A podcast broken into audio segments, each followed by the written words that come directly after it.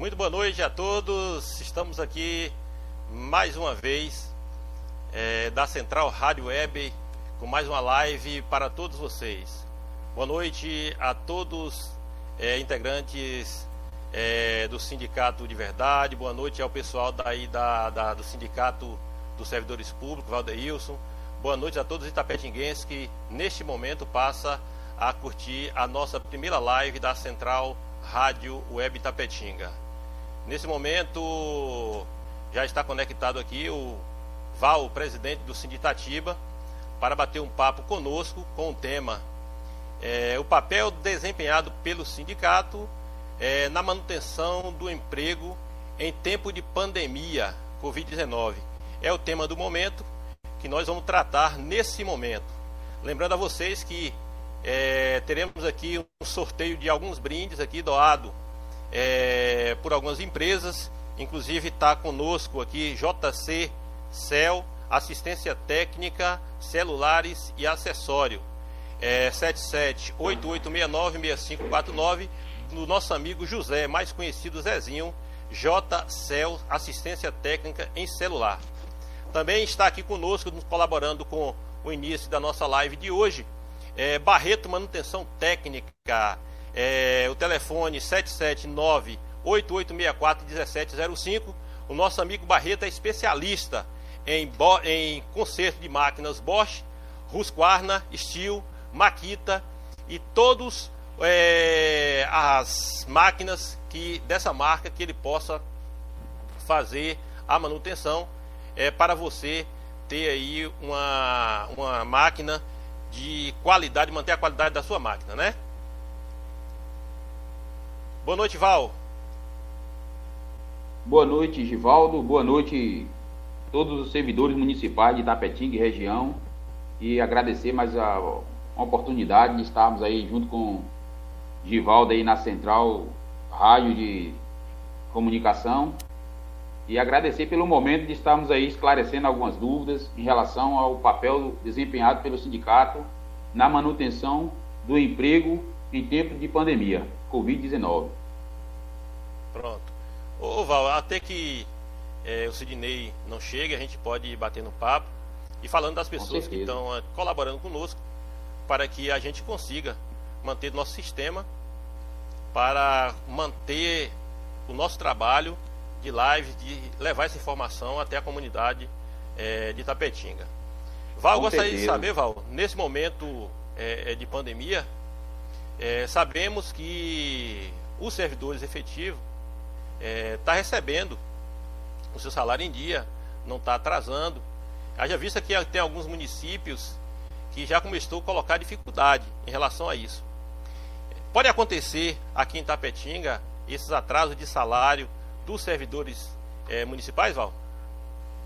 Givaldo, é como nós já sentamos com o jurídico desde o início do primeiro decreto da gestão, nós sentamos com o jurídico, onde nós já estávamos nos preparando para ir para um meio de comunicação e explicar sobre a situação do Covid-19. Porém, nós fomos orientados para o jurídico e para que um município hoje ele vem mexer no funcionário público em relação a financeiro, principalmente efetivo, e a gente é CLT, o regime da gente é CLT, para a gestão mexer no salário da gente tem que cortar de cima, né?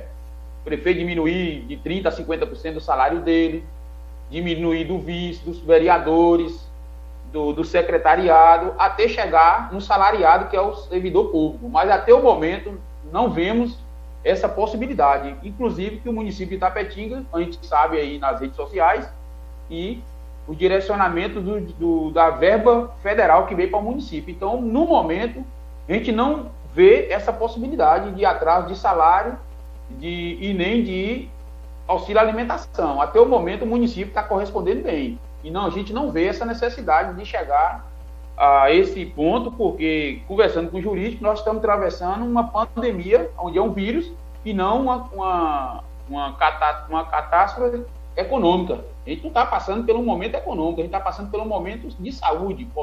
A questão é saúde. Verdade. É, Oval, em relação aos servidores e servidores de contrato da prefeitura, Você sabe dizer se é, eles estão sendo mantidos no município é, como servidor é, terceirizado para fazer o trabalho.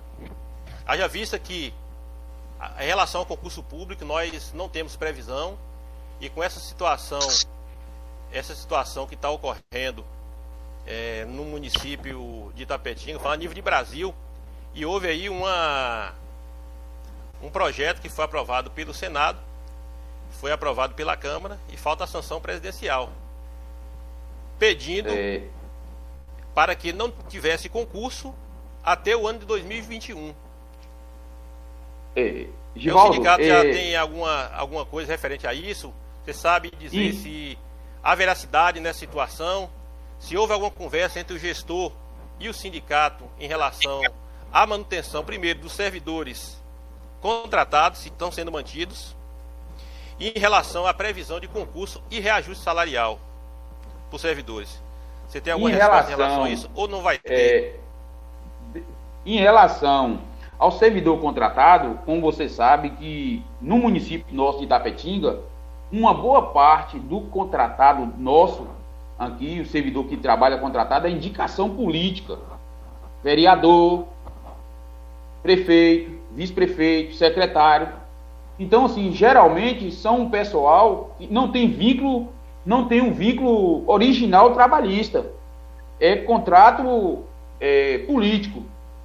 Bota aí para ser merendeira, bota aí para ser vigilante e tal, e tem os cargos comissionados. Então, assim, é, agora, semana passada, o gestor daqui demitiu todos os contratados, inclusive recebemos um convite aí para a gente participar de uma reunião amanhã. Eu não, no momento, pelo o, o momento que a gente está passando, não ach, é, eu achei que o, o, gestor ele foi infeliz, porque o governador da Bahia já diz que não vai ter São João, não teve o Jesus e o Verão, não vai ter exposição. Então veio verba para o município, dava para o, o, o, o, a gestão manter o contratado, pelo menos constar com aquele emergencial de 600 reais. Despedir o contratado e pela RAIS, que está ligada ao INSS, nenhum contratado vai conseguir pegar o, o emergencial. Entendeu? E em relação ao congelamento de reajuste salarial, ainda não foi. Inclusive, está tendo uma reunião hoje lá no Congresso que vai ter uma live lá com o presidente que não nos representa, o trabalhador, principalmente o, servidor público, porque o próprio ministro dele chamou, o, o, o Guedes chamou o servidor público de é, saqueadores, não chamou de assaltante. O, o, ministro da Economia chamou servidores públicos de assaltante. Mas mesmo assim, foi não foi aprovado ainda. Está tendo uma reunião no Congresso hoje para que os estados vai poder dar reajuste. Mas já está entrando também os municípios. Até o momento, não tem nada definido, está ainda em pauta é a PLP 39, onde diz que suspender concursos e reajuste salarial para o servidor público.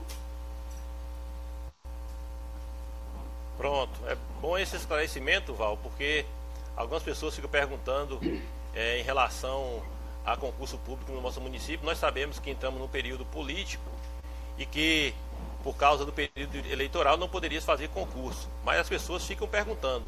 Haja vista que é, nós temos muita gente ainda que está desempregado, mesmo com esse, essas pessoas que são empregadas na prefeitura é, da maneira emergencial, porém, com esse período agora de pausa, né, por causa da, da Covid-19, o serviço público não estava funcionando é, completamente como deveria.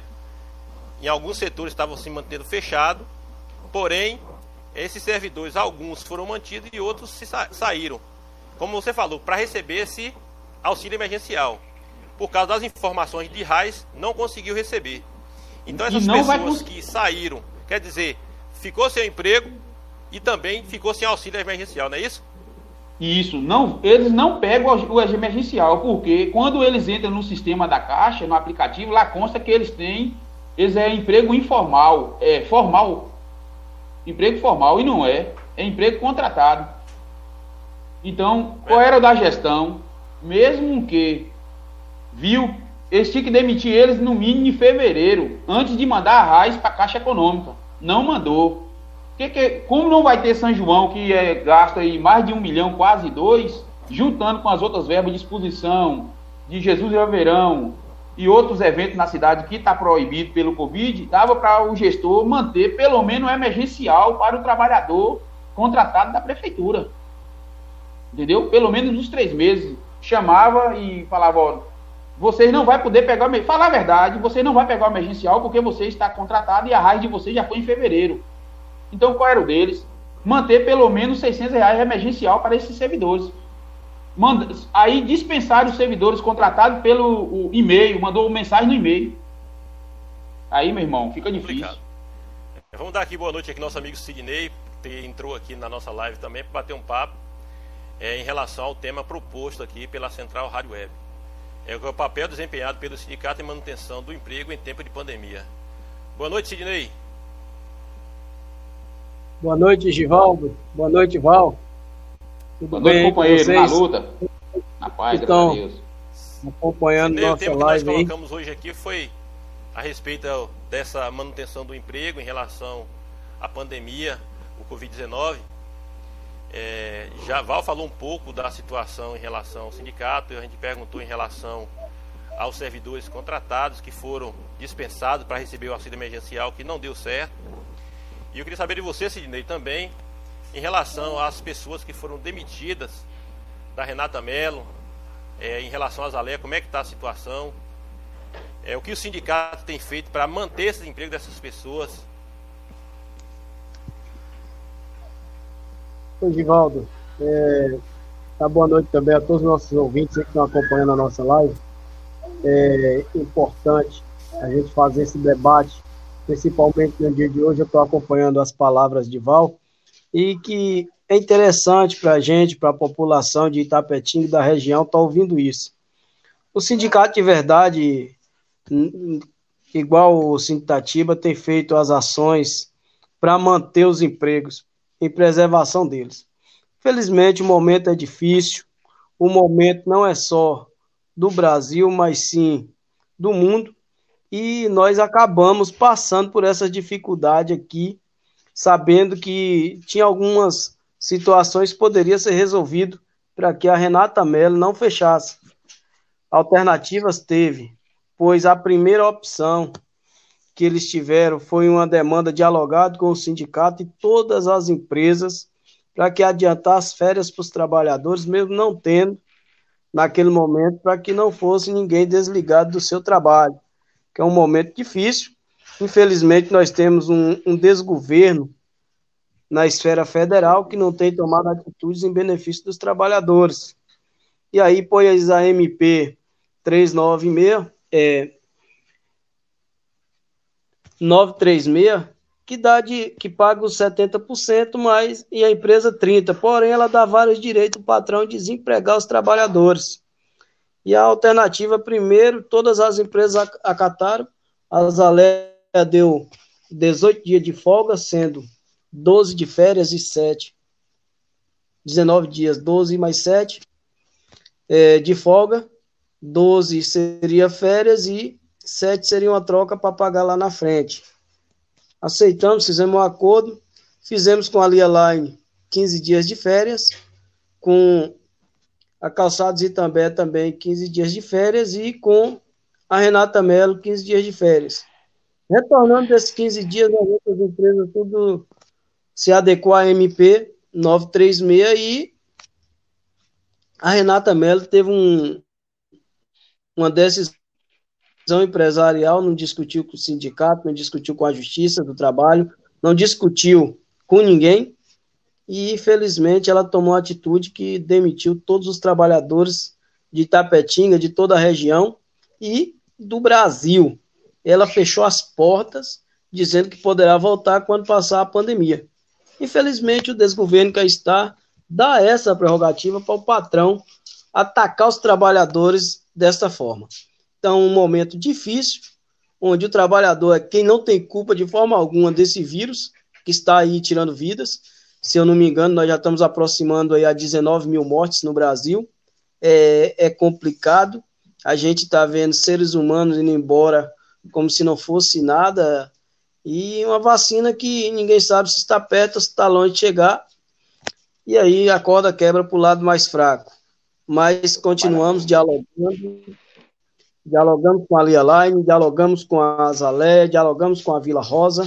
A Vila Rosa foi a primeira que se adequou à MP. Os trabalhadores estão nos seus postos de trabalho. Depois foi a Vuca Braz Azalé. E a Lia Line. A Lia Line teve uma dificuldade com a fábrica de Ibicuí. Ela na primeiro, no primeiro momento ela estaria desligando só o, o segundo turno, mas um mês depois ela decidiu fechar aquela fábrica por uns dias. Mas diferente da Renata Mello, lá as máquinas estão, o compromisso de retornar com os trabalhadores foi feito e é diferente, porque lá foi um cancelamento de contrato, e esse cancelamento de contrato, o trabalhador e a empresa pode voltar a funcionar e o trabalhador ser recontratado a qualquer momento. Enquanto as outras têm mantido aí de acordo, está conseguindo, com muita dificuldade, eles alegam, mas está batalhando para não demitir as pessoas, que isso é bom, tanto para, para os trabalhadores, para o sindicato e para a empresa. Então a gente tem acompanhado tudo isso e tem a Vuca Braz Azaleia, que cancelou os contratos que estava em experiência, foram 200 e poucas pessoas, 205, se eu não me engano, no momento, e alguns fizeram alarde, que a Azaleia demitiu 200 pessoas. A Azaleia cancelou o contrato também com a proposta de retornar esses trabalhadores assim que melhorar. Mas os que estão aí há bastante tempo, que já tinha passado da experiência, a Azaleia mantém, mantém todos os benefícios, dialogado com o sindicato. O sindicato tem trabalhado, não é pouco, temos acompanhado todas as empresas que fez desligamento, inclusive essa semana tivemos em Tarantim, fazendo a homologação da Trainote, que é uma empresa ligada também ao setor de calçados, ela fabrica componentes, e quando a Renata Mello quer ser o maior comprador fecha, ela não tem condições de manter em pé. Então, fechando um, ela teve que também fechar suas portas. Essa aí nós estamos fazendo as homologações do trabalhador, até porque essas homologações iam para o sindicato antes. E a Renata Mello nós não estamos fazendo porque as homologações não iam para o sindicato. Temos uma ação civil pública contra a empresa pela forma de demissão em massa. Fizemos a denúncia no Ministério Público do Trabalho então não tem como você tá aí colocando é, diretor sindical para fazer a homologação de uma empresa que não tem um compromisso nem com os trabalhadores, nem com o sindicato. Então, nós não fomos fazer essa homologação. Mas o trabalho está sendo feito. É, ela devolveu o galpão de Itapetinga ao Estado, o 1 e o 2 e o de Iguaí. A proposta dela é se melhorar quando passar a pandemia, que ninguém sabe quando vai passar, ela está aí abrindo Itarantim, Maiquinique e Piraguá. Mas Itapetinga e Iguaí, ela não tem pretensão de reabrir mais. Vamos ter que medir esforços, não medir esforços, procurar o Estado novamente. Já dialogamos com o deputado Rosenberg, para que encaminhe novas empresas para cá. Mas também já temos um sinal de empresas que estão interessadas né, nesses galpões, que pode estar gerando emprego nos próximos dias aí para o povo de Itapetinga. Muito bem. É, queria agradecer aqui Sidney pelas colocações dele. Mais uma vez aqui agradecer a todos aqueles que estão nos assistindo nesse momento. Agradecer aqui o nosso amigo é, Flamengo Guimarães da Solidade de Santa Cruz da Vitória que está aqui nos assistindo e colocou a seguinte frase: Central Rádio e TV a todo vapor. Parabéns, amigo Givaldo. Né? Então, deixar aqui também aqui um comentário aqui do nosso amigo Gilmar Pereira. Oi, Cazuza. Não sei a que ele se refere, se é a Sidney ou Val. Com certeza deve ser o nosso amigo Val, né? Então, nosso amigo aí, Gilmar Pereira, é, fazendo seu comentário aqui na nossa live. Né? É genro de Val. As pessoas participando. Lembrando que as pessoas podem entrar na nossa página do Facebook, curtir a nossa página dá o seu like aí, entrar na nossa página no Facebook que não deu para conectar hoje à noite, porém que tem um prazo para eles aprovarem, né? mas graças a Deus é, o pessoal está aí no Facebook assistindo a nossa live, curtindo e participando. É, Val, é, mais uma pergunta, Val. É, em relação aos servidores, nós sabemos que com essa esse imposto sindical que não está é, tá sendo mais pago ao, aos sindicatos, o sindicato tem que sobreviver dos seus filiados. Os servidores municipais de Tapetinga, eles têm participado, na verdade, do sindicato, aproveitando assim os benefícios do sindicato, para que eles possam é, fortalecer o sindicato, Val? É, primeiramente, quero agradecer a Deus né, pela oportunidade de estar na frente do sindicato, onde nesses quase três anos na direção do Sinditatiba, a gente teve, primeiramente, então, esse desgoverno aí, acabando com o imposto compulsório, onde dava o sindicato uma folga para fazer um evento para o trabalhador, ampliar alguns bens do, do sindicato e melhorar a vida do trabalhador em si, no evento, uma premiação. Mas, como tirou o imposto compulsório, o sindicato, igual você falou, tem que sobreviver daquilo que a gente realmente tem filiado. E aí a filiação e também pela confiança que o trabalhador tem nos dado aqui. E eu quero agradecer todos os servidores que têm participado do sindicato, temos tivemos, tivemos também, graças a Deus, um aumento na receita do sindicato, a gente está ampliando alguns bens do sindicato, onde estamos também é, melhorando mais o ambiente aqui do, do, do, nossa sede. E aí só temos a agradecer a Deus. E o imposto compulsório, infelizmente, né, o desgoverno tirou, mas Sidney sabe a luta da gente aí. E quero parabenizar Sidney com a equipe dele aí pelo esse grande desempenho e pela essa grande perda de, grandes de muitos trabalhadores na região Itapetinga. E eu sei que eles estão trabalhando aí. Sidney, você sabe, meu parceiro, que a luta de vocês é árdua, estamos orando a Deus aí para o Senhor guardar vocês aí, livrar e que consiga, igual você falou na sua entrevista, que estão passando por um problema mundial, mas eu creio que o Senhor vai dar vocês sabedoria aí para sentar com esses, essas empresas e eu creio, igual você falou, que ficou a proposta de quando melhorar, eles retornarem. E Deus abençoe que volte o emprego, que o desemprego na área privada cada dia que passa tem um índice de, de, de desemprego muito grande. Isso é preocupante. Para nós, servidor público, já é menos preocupante, que é filiados, é, somos filiados, nós somos servidores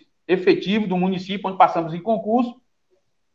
E, graças a Deus, já é uma dor de cabeça a menos. Mas, mesmo assim, não deixa de ter trabalho todo dia, Edvaldo. Estamos na luta todo dia, visitando setores de trabalho, é denúncia sem EPI, é falha da gestão em relação é, os funcionários da linha de frente, que está na linha de frente aí buscando é, dar um, o melhor para o servidor. E eu sei que a luta, é, a luta é árdua, mas graças a Deus o Sinditativa tem uma participação boa dos seus servidores é, filiada a ele.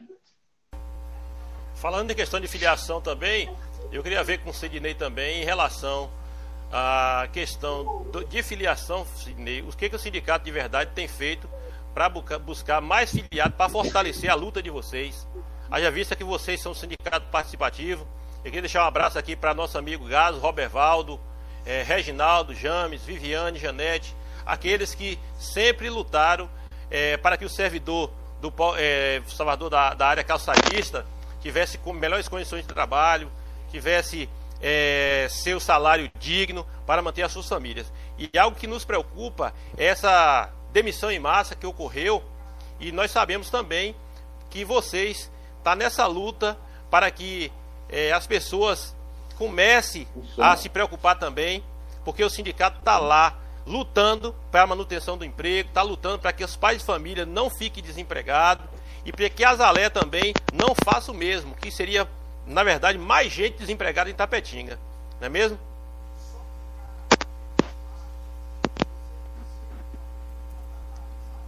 Sidney? Sidney? É, Edvaldo. Oi. Gente. Opa, tô aqui. Pronto. Tá me ouvindo? Tô ouvindo. Você me ouviu, Sidney? Tá me ouvindo? A gente tem desempenhado um papel aí, como Paulo disse, a nossa luta é árdua. é, tanto a do Sindicato de Verdade como a do Sindicativa, como vocês da Guarda Municipal. Lembrando bem, além de você estar nos entrevistando, você faz parte da Guarda Municipal de Tapetinho. É, trabalho tem sido feito na questão de filiação dos trabalhadores. Agora, esse momento de pandemia está complicado para filiar, para tudo. Até para você fazer a assembleia, nós temos feito com as fábricas que estão funcionando, mas é um negócio que você não pode nem aglomerar, está muito, muito próximo, Sinei. entendeu? Sinei. Das pessoas. Oi? Seu áudio está muito, tá assim longe, o seu áudio. Tá me ouvindo melhor agora? Deu uma melhorada, mas ainda tá meio longe ainda. É mesmo. Espera aí que eu vou tentar mais um.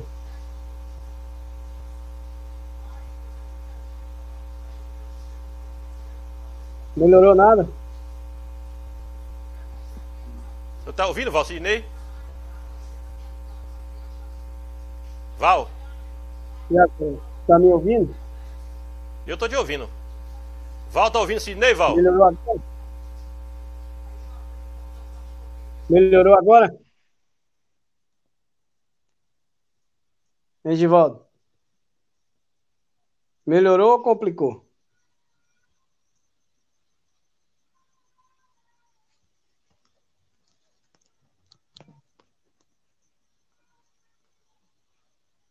Ivaldo?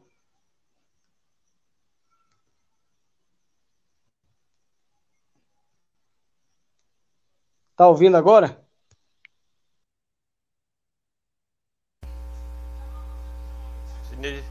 Val? Val?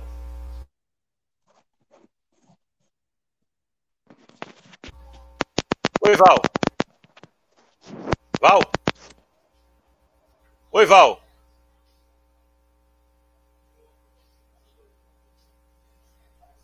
E aí, Givaldo?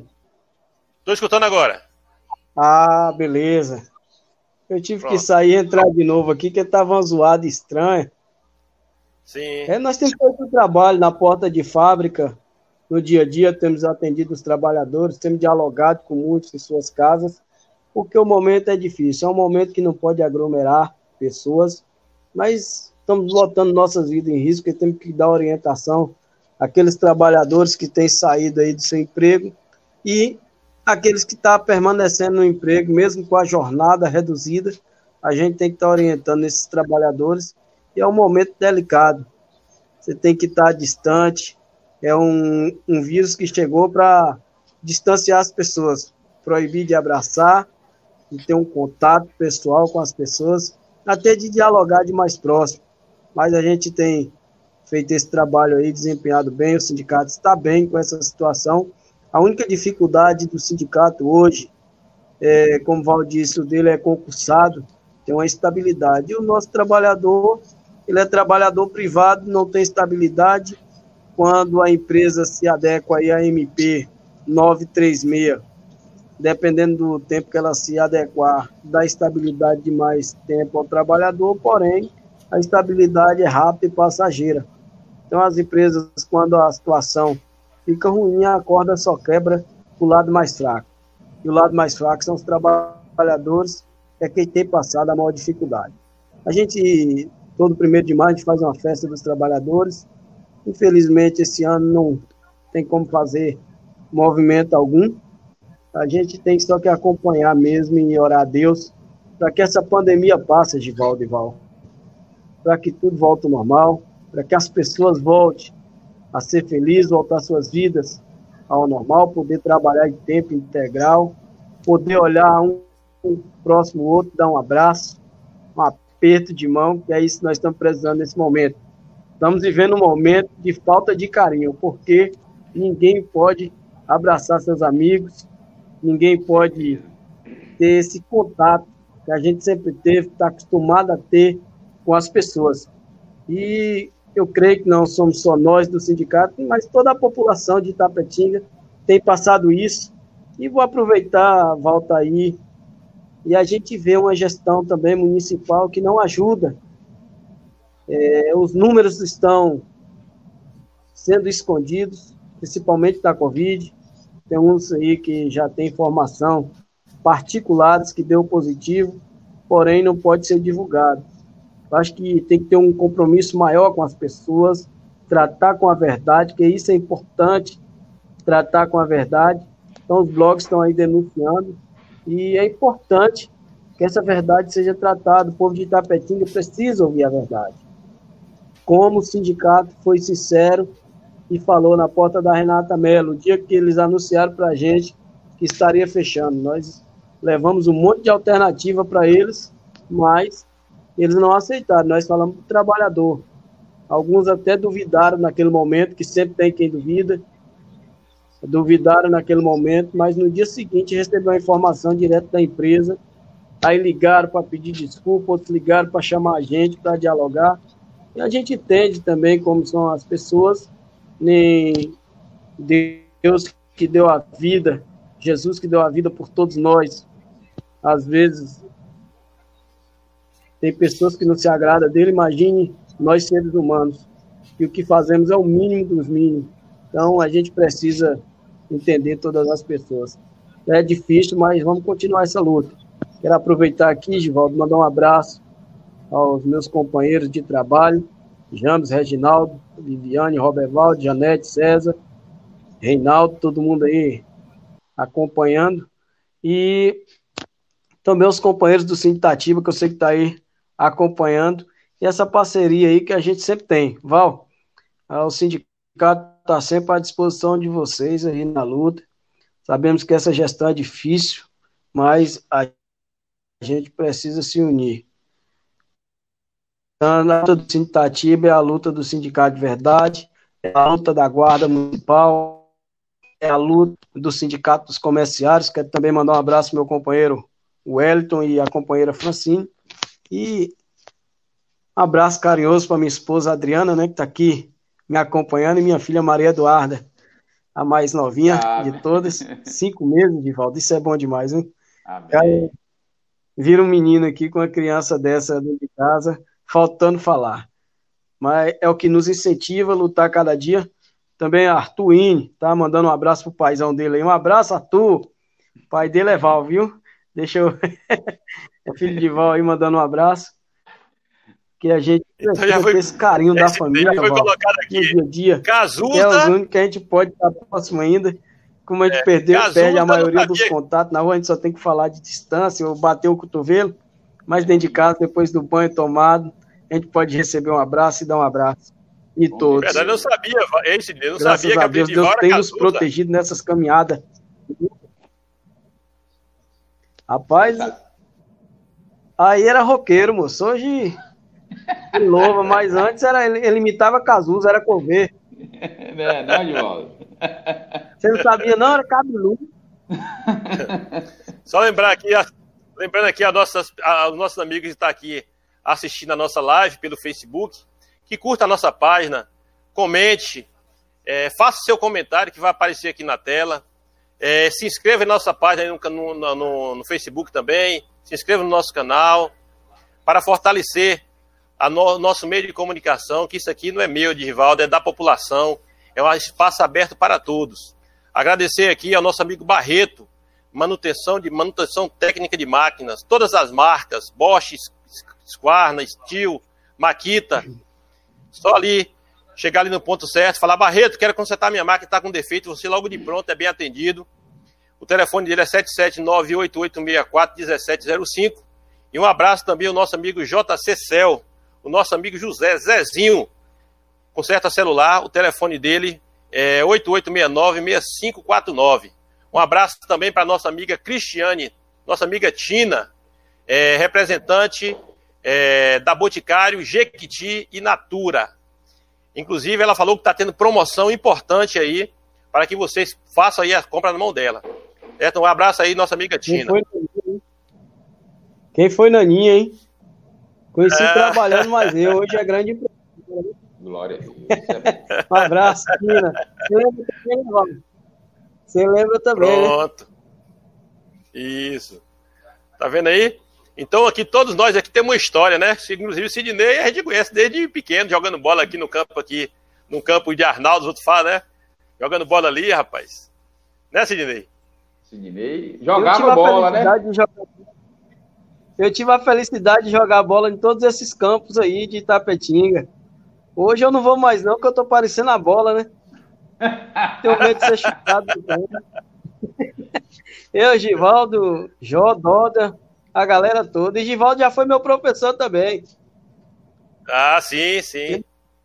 Já foi meu professor. professor. Verdade. Isso o, é bom da Esse povo da Nova aí na beira do campo do Dr. Arnaldo tem história. Arnaldo, você é, vamos, voltar, vamos, vamos, voltar aqui ao nosso tema. Eu sei que é um momento de, de, para descontrair. Vamos voltar aqui ao nosso tema, Val. Val, tem mais Sim. alguma coisa, Val, que você não falou aqui na nossa live, que você gostaria de acrescentar em relação à luta constante do Sindicato dos Servidores Públicos? É, é... O que o Sindicato dos Servidores Públicos tem buscado, além dessa conquista em relação ao cartão alimentação, a luta incessante em relação ao aumento dos servidores, o que o sindicato tem buscado mais ainda, Val, para os servidores? Ô, Givaldo, nós temos desempenhado, assim, como Sidney, quero parabenizar pela luta dele, junto com a equipe dele. A gente também, graças a Deus, tem uma equipe aqui muito boa.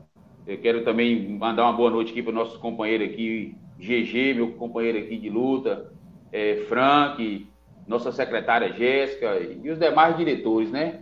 E o sindicativo, depois da nossa gestão, graças a Deus, em 2018 tivemos algumas conquistas com muita luta Quero dizer aqui na live aqui para todos os servidores que não foi gestão que nos deu, conquistamos junto com a cara no sol, buscamos um reajuste salarial, conseguimos um auxílio alimentação e 2019 também conseguimos um, um, um reajuste na, na nossa, no auxílio alimentação. E em 2020, em dezembro de 2019, nós mandamos um ofício para a gestão para a gente sentar, por causa que é o ano político, 2020 era um ano de política, nós tínhamos que ter 4 de abril, porém, nós achamos. É, o, a gestão foi inércia com a gente, né? A gestão foi inércia com o servidor. Por que inércia? Porque na Câmara nós conseguimos, nós fomos no mesmo período, fomos para a Câmara, conseguimos um reajuste lá para os servidores do, da, do Legislativo, 6% no salário e 100 reais no auxílio alimentação. Esse ano, na mesma semana que nós estávamos começando a negociar com a gestão. Porém, a gestão foi empurrando com a barriga, empurrando com a barriga, sem atender a gente desde novembro, e o prefeito, esse ano, ele falhou com o servidor efetivo. Ele teve todo o tempo do mundo, durante novembro até março, início de março, dava para ele sentar com a gente e discutir um reajuste salarial. Porém, na semana que nós estávamos é, começando a engajar a nossa campanha salarial junto com a gestão, última reunião que tivemos, última assembleia, foi 13 de março. Quando foi dia 17, entrou essa pandemia aí, onde veio os decretos, e fechou todas as nossas possibilidades de negociação, onde nós sentamos com o jurídico e nós estava é, com a esperança de que o Supremo é, mandar, é, adiasse a eleição, né, antecipasse a eleição para novembro ou dezembro. Quando a gente estava nessa esperança de, de poder, poder mudar a legislação para a gente ir para cima, ter mais 20 a 30 dias com a gestão, para a gente discutir o aumento salarial, Aí veio a PL 39, né, PLP 39, do congelamento do, do, do, do reajuste dos servidores. Aí, de todo jeito, igual o companheiro Sidney falou, uma, um desgoverno desse que acorda, quebra o trabalhador salariado. Aí, nós hoje estamos, é, como se diz, só é, tomando providência hoje através do Ministério Público. Já fizemos algumas denúncias, onde nós estaremos fazendo. Gente temos aí é, o prefeito de Bicuí, onde botou, fez um vídeo aí, passando para os, os garis, o, o EPI, né, dentro dos padrão para o Covid-19, onde um município que recarda, acho que não recarda 5 milhões, hoje nós temos um município que recarda em torno de 5, 15 milhões, fora as verbas que veio para ajudar a gestão no Covid. Hoje os garis trabalham de sandália havaiana, trabalha de, de, de bermuda, trabalha com a, simplesmente com uma máscara, uma, deu duas máscaras para que o servidor visse trabalhar a semana toda. Então, a gente estamos buscando essa melhoria para os trabalhadores, principalmente da linha de frente, né? Os coveiros, os gari, os técnicos de enfermagem. A gente já fizemos visita em todos os, os postos de, de saúde, né? Nos PSF, aonde ainda a gestão está inércia em relação ao o, o EPI para o servidor. Então, verba tem, né? Agora nós estamos mandando um, um, um ofício para o secretário de saúde, onde nós o dinheiro está aí do quase 1 milhão e 300 para que ele venha comprar os testes rápidos, para que todos os servidores da saúde venham fazer o teste, venham ser os primeiros a fazer o teste, igual em Conquista, diz que fizeram um teste agora recente. Tinha 40 servidores lá no hospital de Conquista, no, hospital de base, é, que está de quarentena, porque é, está com, com, suspeita de Covid. Então, esses 40, então, Itapetinga, igual o Sidney falou, que tem um índice aí que pode ser que está sendo escondido, principalmente que faz particular, não, não consta no LACEN, não é divulgado. Então, assim, nós estamos agora buscando diante da gestão para que eles venham comprar esses testes, para que os servidores da linha de frente, não só os da saúde, como também da infraestrutura, venham fazer esses testes para a gente dar segurança ao trabalhador em relação a esse Covid-19. Agora, em relação ao nosso reajuste, nós não tivemos reajuste esse ano devido à, à ineficiência da gestão.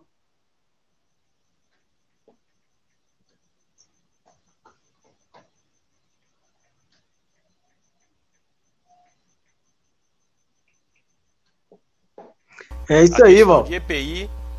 Pronto. Queria saber de Sidney a questão dos EPIs. Como é que está sendo feito o uso de material para combater o Covid-19 em relação ao pessoal é, da empresa Azaleia? Se o sindicato tem notado que a empresa está tá colaborando com essa, essa situação, ou se os servidores estão tendo dificuldade em usar esses equipamentos? Toda orientação do sindicato no início da pandemia com as empresas era de seguir a orientação da OMS, Organização Mundial da Saúde. E graças a Deus, todas as empresas começaram a seguir, colocando sabão e água para que o trabalhador tivesse higienização dentro do setor de trabalho, dando máscara a todos os trabalhadores e depois que voltando daquelas férias coletivas, todas as empresas se adequaram mais ainda. As empresas colocaram uma barreira detetizadora para todos os trabalhadores passar e pisar ali na água sanitária para combater esse vírus. É, uma higienização, todas as empresas fizeram. E essa barreira está dando certo. Também a questão do álcool gel, é, onde eu já tive a oportunidade de estar lá na Vuca Braz Azaleia na entrada tem para todos os trabalhadores entrar e usar o seu álcool gel. Também tem água à disposição dos trabalhadores para estar tá fazendo sua higienização, mantendo distância. Os bancos estão todos com os lugares marcados de sentar com distanciamento correto. E também a Lia Line, é, Vila Rosa, que é a Calçados e também, que é a antiga Bárbara Crais, também tem mantido aí as providências cabíveis para o combate da Covid. Então, essas questões das empresas, nós não temos o que reclamar, principalmente da VUCA Braz Azaleia, porque está fazendo o trabalho né? correto, está no padrão, inclusive os ônibus que transportam os trabalhadores, você não senta mais duas pessoas um do lado do outro, não. Cada cadeira vai um trabalhador. E quando vai em pé, tem um distanciamento também a gente está vendo aí que as empresas se adequaram totalmente no combate da Covid, na orientação da OMS, que é importante para nós. Nós só não estamos entendendo algumas questões que Itapetinga está passando. A Renata Mello fechou, teve o cancelamento de duzentos e poucos contratos na Azaleia, teve alguns cancelamentos também na Lia Line de Bandeira, que é Itapetinga, e não vi manifestação nenhuma do prefeito. Eu vejo o prefeito de quarentena, para mim, há mais de três anos. Acho que a, a, Covid tem poucos meses que está, estamos passando por esse momento, é a Covid-19. Mas o prefeito está de quarentena, ele precisa ter mais, ser mais enérgico, precisa buscar emprego, porque depois que passar isso aí, eu garanto a vocês aqui que não é coisa de politicagem. São mais de 800 pessoas empregadas, desempregadas no nosso município. De todas as outras empresas, inclusive, vai passar de mil porque a prefeitura demitiu os contratados no momento que não era para. demitiu quase 600 funcionários, moço. Então, nós vamos passar de mil. Então, eu acho que ele foi irresponsável, porque esse era o momento dele segurar os trabalhadores. Sei todo mundo sabe que já tinha vindo uns 3 a 4 milhões, aí tanto para o combate, que do pré-sal, da Justiça do Trabalho, que devolveu dinheiro para ele. Então tinha dinheiro em caixa, e agora vem mais 8 milhões aí que já deve ter entrado esse mês. Então está entrando dinheiro igual água nos cofres da prefeitura, sem contar que a arrecadação beira 17 milhões num período e 15 em outro. Então os vereadores. Vai vir mais, Sidney. Vai vir mais porque no Congresso lá diz que acharam um, um, fundo a perder lá da década de 90, vai ser 9 bilhões destinados para os estados e municípios. Vai ter mais uma então, receita para a prefeitura. Então, só que esse dinheiro está sendo mal aplicado. É, esse dinheiro, o, o Congresso determinou que ele não ia ter fiscalização. Eu acho que foi um erro do Congresso. Ele tem que ser fiscalizado, sim. Com certeza. É, a prefeitura se precipitou e abriu o comércio. É, a gente não torce para que ele fique fechado, mas abriu e vive de mentiras aí dizer que Itapetinga é exemplo do combate. Não é. Itapetinga não é exemplo de nada hoje. Você passa nas ruas, as ruas estão sujas, só está limpo o centro da cidade, caiu o cartão postal onde as pessoas vêm, mas se você passar para a periferia, você vai ver o descaso que está sendo feito com o povo de Itapetinga. Principalmente onde eu moro aqui nas vilas. Um mato alto nas ruas, é lixo. Algumas na pessoas. Roça também, Sidney. Algumas moro, né? pessoas né? também não faz as coisas corretas, põe entulho na rua do outro. E, inclusive, aqui próximo à quadra, tem um entulho que já tem uns quatro meses. Alguém veio com a máquina, juntou e ficou ali juntando barata e inseto. É um entulho que atrapalha a vida das pessoas. Mas é uma coisa que a gente precisa falar, mesmo nos momentos oportunos como esse, que não é o momento, Ivaldo, mas a gente precisa estar tá falando. Que eu acho que é descaso do município nesse combate. Eu não vi posição do prefeito na questão dessas demissões. Eu não vi posição nenhuma dele de lamentar, de dizer que vai correr atrás e que vai fazer no ano político. Tomara que não mude as datas das eleições, porque a Covid vai passar e a gente precisa fazer um debate é, voltada às pessoas, voltada ao povo de Itapetinga, e esse debate tem que passar... bem da população de Itapetinga. Tem que passar pelas pessoas, as pessoas têm que escolher seus vereadores, têm que escolher o novo prefeito, para que Itapetinga avance realmente.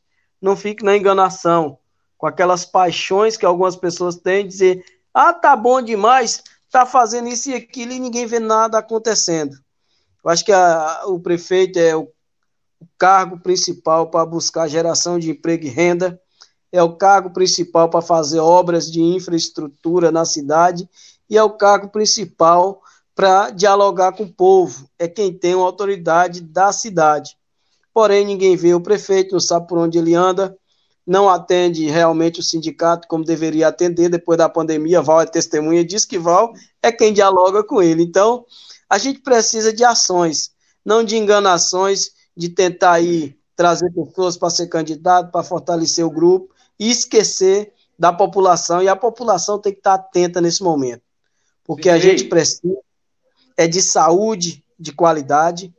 A gente precisa não só do Cristo Redentor ali com a fundação para fazer um serviço que, no meu haver, está deixando a desejar também, mas a gente precisa de muito mais segurança pública, um apoio, a guarda está de parabéns mas não é a guarda que faz a segurança sozinha do município. Tem que ter uma parceria com a Polícia Militar, com a Polícia Civil, tinha que ter uma Secretaria de Segurança Pública em Tapetinga para desempenhar um trabalho melhor na questão da segurança. E na Secretaria de Saúde, infelizmente, ninguém sabe o que tem de projeto, de proposta, se trancou tudo, não tem remédio nos postos, e aí o trabalhador desempregado vai passar mais dificuldade. Porque quando você não encontra um remédio num posto de saúde, você sem emprego, você vai comprar onde? Você é empregado, você ainda vai na farmácia e compra o remédio. mas você desempregado. Então nós temos essa dificuldade aí, vamos ter muito mais de mil pessoas aí, chegando a duas desempregadas, enquanto alguns deu entrada aí no seguro-desemprego, já está dando entrada, mas muita gente, principalmente os, os que ser, eram servidores aí contratados da prefeitura, esse não tem direito a seguro-desemprego, não tem direito a tempo de serviço, só se colocar na justiça, que se colocar tem. Então, demora mais. E se orienta a colocar, porque o trabalhador não pode ser usado depois jogar fora, como foi feito dessa forma. Era um momento da, da prefeitura, já que não tem fiscalização desse dinheiro, manter os trabalhadores aí que estavam contratados para que eles mantessem seu salário ou reduzisse a jornada, fizesse alguma coisa. Eu não torço para que ninguém pegue esses 600 aí por não ter outra oportunidade. Eu queria que todo mundo tivesse um emprego para não precisar desses 600. Era isso que a gente importava na nossa cidade, é a preocupação da gente. Então a gente precisa pensar dessa forma. Não sair em lives dizendo que o partido do, dos trabalhadores está atrapalhando administração, se não tem uma ação concretizada contra ele do partido. A questão da, do posto de atendimento ou hospital de campanha, de campanha para quem está da Covid-19, quem foi contaminado, é, não conseguiram colocar lá no Perazo. Eu não acredito que seja o aluguel. No meu ponto de vista, ali é um, uma área de rico, é uma área das pessoas que têm condições melhor, e eles não aceitaram que colocassem lá. Como eles têm um poder aquisitivo melhor, foram acatados, mas queria levar para o 12 de dezembro, porque lá as pessoas são de baixa condição de vida, não tem direito de resposta para eles, eles acham assim. Só que as próprias pessoas se colocaram, foram para a rua e não estão aceitando. Não tem partidos, não tem ninguém lá orientando, mas as pessoas tomaram por si porque é um desrespeito com as pessoas. Tem espaço em outros lugares para ser colocado, por que quer colocar ali que é próximo às casas? É posto colado em casa, é tudo e é um posto de saúde que não tem, às vezes, até as condições de adequar um hospital de campanha lá de combate à Covid. Mas é, é complicado a gente falar isso nesse momento, porque às vezes a gente escuta isso, eu escutei a entrevista onde eles disseram isso, ele, um vereador aí que eu não sei nem o que, que o povo vê dele, mas ele não levaria um voto meu nunca, porque eu não vejo ações. Só um blá blá blá, conversinhas bonitas, para tentar ludibriar a população. Inclusive, essa semana ele já falou que ele mandou reabrir o saque. Não tem condições nenhuma de um vereador mandar reabrir um saque. Quem manda reabrir e fechar é o governo do estado. Quem pode fazer o pedido é o deputado estadual, o deputado federal e o Sintativo, o Sindicato de Verdade, o Sindiguarda tem mais condições do que o vereador para pedir a reabertura lá porque o vereador não tem acesso ao governo do Estado, nem ninguém, porque ele é contra. E é contra e se põe contra, que o governo abre o espaço para o diálogo, mas eles não aceitam dialogar com ninguém. Então, essas coisas precisam ser esclarecidas para que a população de Itapetinga saiba disso. E precisa trabalhar junto para que nós possamos levar uma proposta, uma ideia de governo de melhor condição para a nossa população, que é o que está precisando no momento. E o cargo principal hoje é para nós gerarmos mais emprego, melhor condição de vida, mais saúde, mais educação e mais segurança pública. A gente sabe que a PEC dos gastos congelou os investimentos nessas esferas que eu citei por 20 anos. Inclusive, as prefeituras têm sofrido com isso. Mas se você tiver projeto para buscar recursos e alternativas, você consegue. Você, Givaldo, é um projetista, sei que você tem feito muito projeto para a guarda, e você sabe como é as coisas. E a gente precisa de um prefeito que tenha essa energia, vontade de trabalhar, chamar uma equipe para projetar a cidade para que ela melhora em curto prazo. Não pode ser nem a médio, nem a longo. Porque se a gente esperar para o médio, muitas pessoas vão passar necessidade e a longo, muitas pessoas podem até perder a sua vida. Então a gente precisa fazer as coisas a curto prazo e Tapetinga precisa. Isso é emergencial para que possamos avançar. Muito bem, Sidney, isso mesmo. Inclusive, Sidney, é, muito bem colocado suas palavras. E em relação também, quando você falou que aí não chamou o sindicato, você vê, fez o gabinete de crise aí, não convidou o sindicato, onde envolve os servidores efetivos, principalmente naquele linha de frente. Nós não foi convidado, a gente sabe por boca, de boca a boca sobre as condições, como agir, como eles fazem, o sindicato não participa de nada. Eu sei que tem uma boa parte de servidores que estão sem EPIs, onde nós já entramos no Ministério Público, fizemos a denúncia. Então, assim, eu acharia que, como nós entramos na prefeitura a última vez, no dia 9 de março, a última vez nós entramos na prefeitura para ter qualquer discussão. A gente chegou lá, fechou pelos decretos, tivemos que ir lá, não atenderam a gente. Então, o servidor ficar bem claro aqui na live.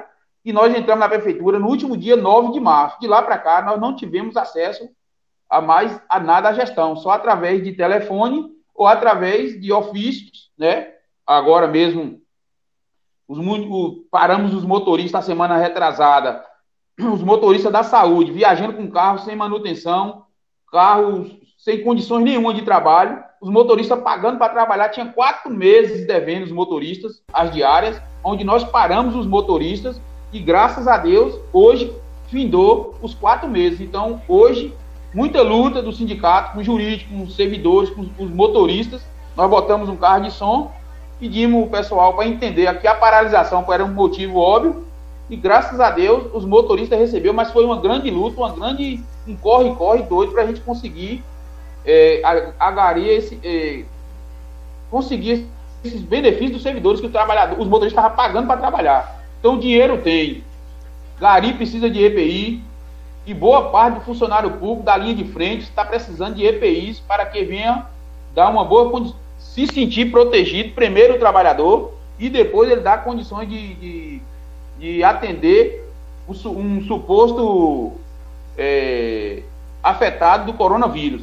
Então, nós não está tendo respaldo da prefeitura no momento do coronavírus, não chamaram nós para gabinete, não mandaram nada para a gente aqui como sindicato que a gente representa hoje quase 2 mil servidores efetivos Entendeu? Então eu acharia melhor, acharia bom que a, a o suposto, esse suposto gabinete de crise tivesse convidado o sindicato para participar, para que a gente viesse defender Val. o trabalhador na linha de frente. Tudo bem, Val. Val. Fala, meu irmão. É, deixa eu falar aqui.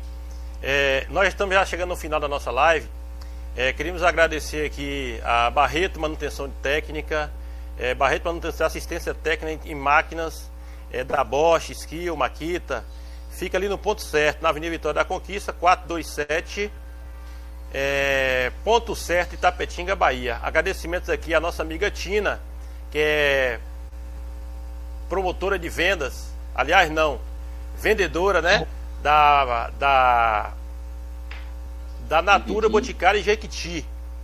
Também agradecer aqui nosso amigo JC Cel, nosso amigo Zezinho, que fica ali também no ponto certo, na Avenida Vitória da Conquista. O telefone dele, dele é 779-8869-6549, que faz toda a manutenção de celular, inclusive troca celular. O seu celular usado é, tem valor. Então você pode levar lá que ele conserta. O atendimento lá é nota 10. Deixar também aqui o nosso agradecimento a todos aqueles que participaram da nossa live com os comentários, nosso amigo Flamengo Guimarães, a Gilmar Pereira, que chamou o nosso amigo Val de Cazuza, ao filho de Val aqui, Arthur, que esteve aqui assistindo a todo momento, as pessoas de casa que está aqui também assistindo a nossa live. Chegamos aqui ao nosso final né, desse bate-papo. Entendemos, aqui o que realmente os sindicatos, sim, estão preocupados com essa pandemia que tem assolado aí o nosso mundo, na verdade, né? O Itapetinga não é diferente. E que sabemos que também é, o que está sendo feito em relação a essa pandemia no município. Val falou em relação ao prefeito que não chamou o sindicato para participar também desse gabinete de crise, porque envolve também os servidores. E Sidney falou também sobre a questão do papel que as Elétricas têm feito em relação cumprindo todas as etapas da proteção do servidor. Isso é muito importante. Queria agradecer aqui você, Val e a Sidney, pelas colocações que foram feitas aqui nessa live. É a primeira live que nós estamos fazendo. Eu acredito que muitas vocês vão participar novamente conosco. É, gostamos muito é, do projeto que o sindicato, na, na, na, gestão de Val, tem sido feito é, para o servidor no geral, uma mudança em relação ao que é o sindicato, os benefícios que o sindicato tem trazido. E ao sindicato de verdade não tem nem que falar. A equipe né, do sindicato de verdade é a equipe que tem buscado, sim, é, melhores condições de emprego para o nosso município, melhores condições de emprego para a região. E com certeza, Sidney, eu acredito que vocês vão buscar uma saída para buscar mais emprego para a nossa cidade. Eu queria deixar também aqui que vocês fizessem aí as considerações finais, porque já estamos já encerrando aqui a nossa live. Primeiramente, quero agradecer. Primeiramente, quero agradecer a Deus, né?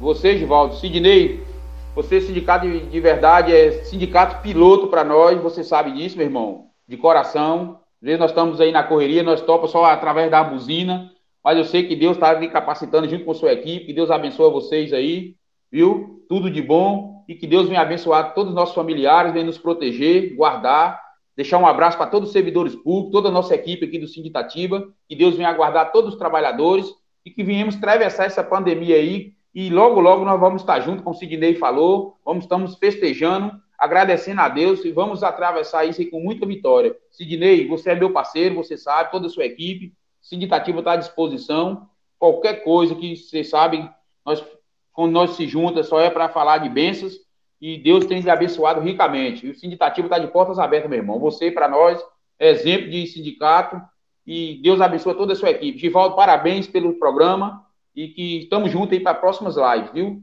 Qualquer coisa, estamos à disposição. Sindicativo também, Givaldo, está à disposição. Qualquer coisa, estamos de portas abertas aí. Você e Sidney. Um, sim, um, muito obrigado aí para a família, né? Os filhos ligados aí, o genro, toda a família e os, todos os servidores aí, eu sei, muitos amigos aí. Quero dar uma boa noite para todos. Que se cuide. Gel, máscara, saiu, máscara, se proteja que vamos passar por isso aí, vamos vencer. Em nome de Jesus, juntos somos mais fortes. Amém. É isso aí, Val. Givaldo, em primeiro lugar, quero agradecer a Deus. Sem ele nada estaria acontecendo que é ele que vai fazer essa Covid-19 aí, que é o novo coronavírus, passar e nós podemos voltar a abraçar novamente. É, agradecemos o espaço por você nos convidar para participar contigo dessa live. Uma entrevista que vale a pena para a gente estar divulgando o nosso trabalho, falando de nossos pensamentos para as pessoas. Te agradecer, Val, pela parceria que a gente tem e dizer que a gente tem orgulho de vocês pelo trabalho que está sendo realizado em frente ao sindicato. A gente que lutou desde a primeira gestão para que vocês ganhassem o sindicato e mostrassem para o servidor que a Central Única, com a qual vocês fazem parte, defende os trabalhadores. E é um orgulho para nós ver você, um amigo da gente que outra hora pensou ter desistir, mas pegou o barco aí e navegou para frente, tem conquistado muitos benefícios para os servidores. Para nós é um orgulho, viu? a gente está muito feliz e você sabe, como eu disse para você e para Givaldo antes e para todos que estão nos ouvindo, desde criança eu conheço Givaldo, conheço toda a família dele, é até difícil comentar, né? Porque é meu amigo de infância. A gente tem uma diretoria que batalha pelo outro mas a gente sempre olha o nosso passado, as nossas vidas, de onde viemos, de onde chegamos e para onde queremos ir. E quem pensa dessa forma, só tem que agradecer a Deus e fazer o bem para o próximo. Então estamos à sua disposição, Givaldo. Precisar do sindicato de verdade, para qualquer outra divulgação, nós estamos aqui de braços abertos para você. Também estamos de braços abertos para você, meu amigo Cazuza. Eu, eu chamava ele de Cazuza antes, né? um abraço, nós estamos aqui à disposição. Só deixar um lembrete aqui para todos Valeu, os servidores pessoal. públicos. Só deixar um lembrete para todos os servidores públicos e todos os trabalhadores calçadistas. O trabalho nosso no Sindicativo e Sindicato Verdade drobou na, no Covid-19 agora, viu, volta. Nosso trabalho drobou. O trabalho da gente, do, do sindicato, tanto do Sindicato Verdade quanto do Sindicativo. Sidney é testemunha aí. Verdade. Nós verdade. não paramos, não. Nosso trabalho drobou agora nessa pandemia para todos os servidores públicos e para os, os trabalhadores passadistas. Esse caso só ciente da nossa luta. Valeu, Val, valeu, Sidney. Obrigado valeu, a todos que teve agora, valeu, teve um assistindo aqui a nossa live. Uma boa noite um abraço, a todos. Até a próxima. Forte abraço. Deus abençoe.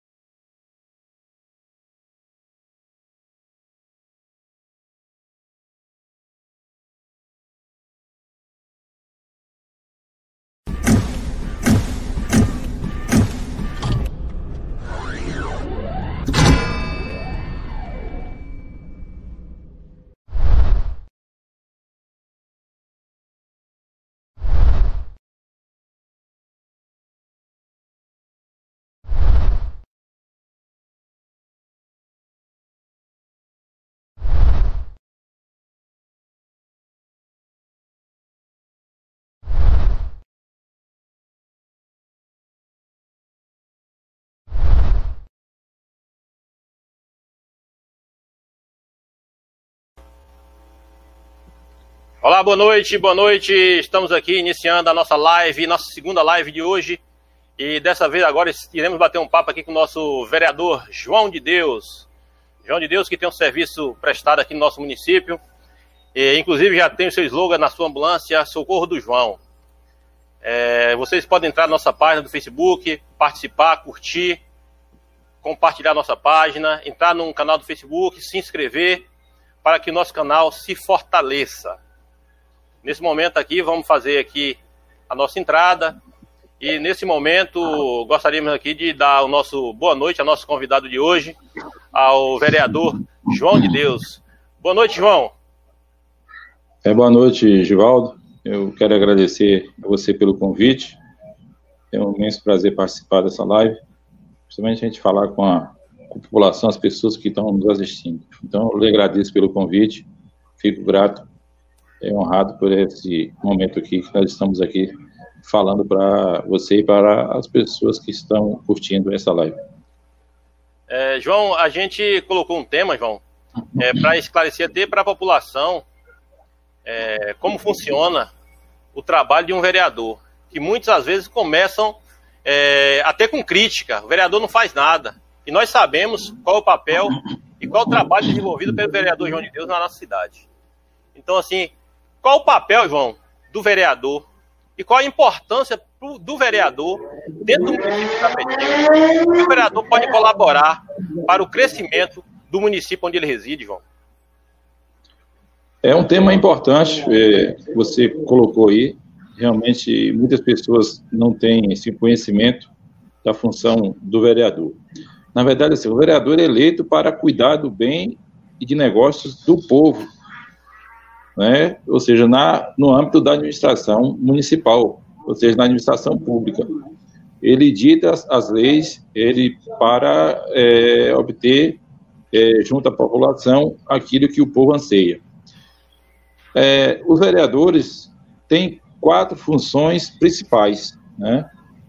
que no, é, elaborar leis, que são é, de competência do município, discutir e votar projetos que serão transformados em leis.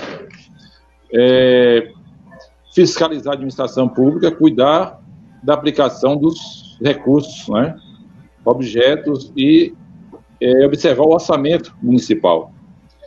Apoiar e discutir o, as políticas públicas né, é, implantadas por programas.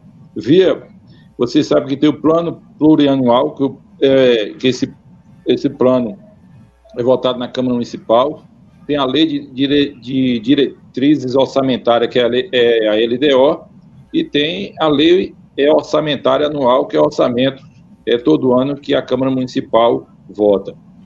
É, a Câmara de, de, de, Vereadores tem por função é, de apreciação das contas públicas da administração e apuração de infrações tanto do prefeito como do vereador. É, o vereador também não pode apresentar nenhum projeto que ele retire recursos da prefeitura, e, porque não é competência do vereador.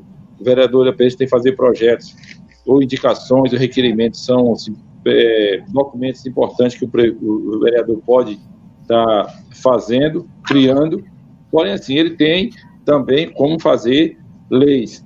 É, mas na Câmara Municipal tem a indicação. A indicação é um instrumento legislativo aprovado pelo plenário por a maioria dos vereadores é uma indicação. Por exemplo, vamos é, melhorar um posto de saúde, vamos indicar ao prefeito a pavimentação de uma rua, é, melhorar o acesso, enfim, são esse sim é uma indicação que o vereador pode propor na Câmara Municipal.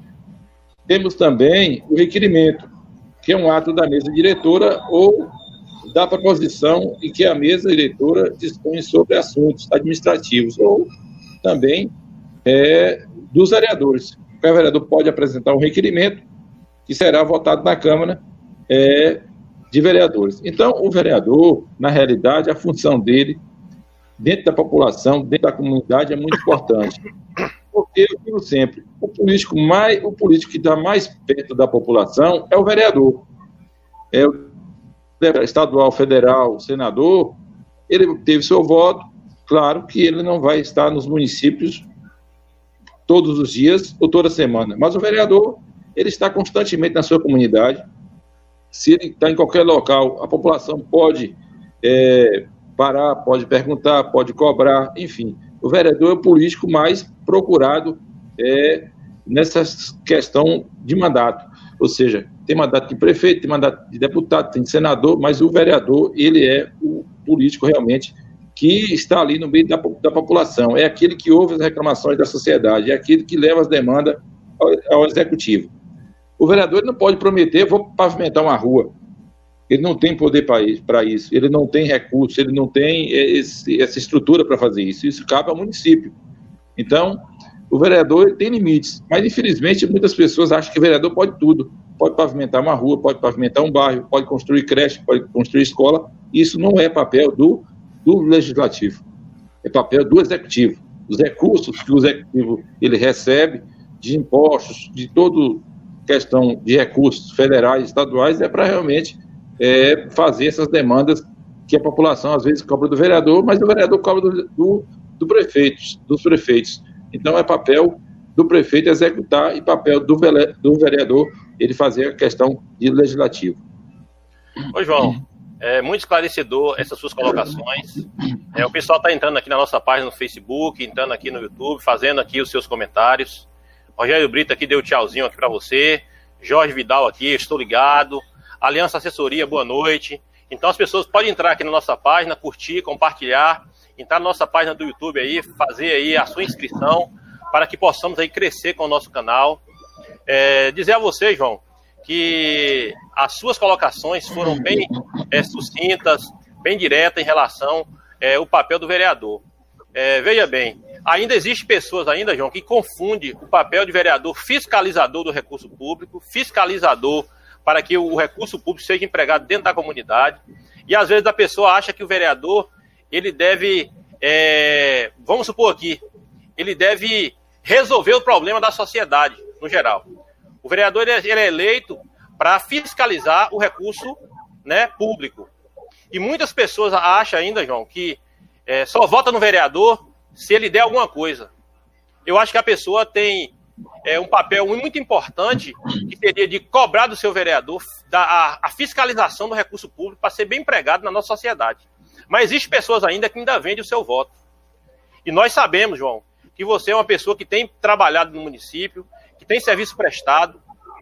Não é de hoje. Então, é, a gente vê boas referências sobre o vereador João de Deus. Como você vê essa situação, João, de pessoas ainda que têm esse pensamento ainda, que acham que o vereador deve ainda dar alguma coisa para a pessoa votar nele. Qual o seu pensamento referente a isso, João?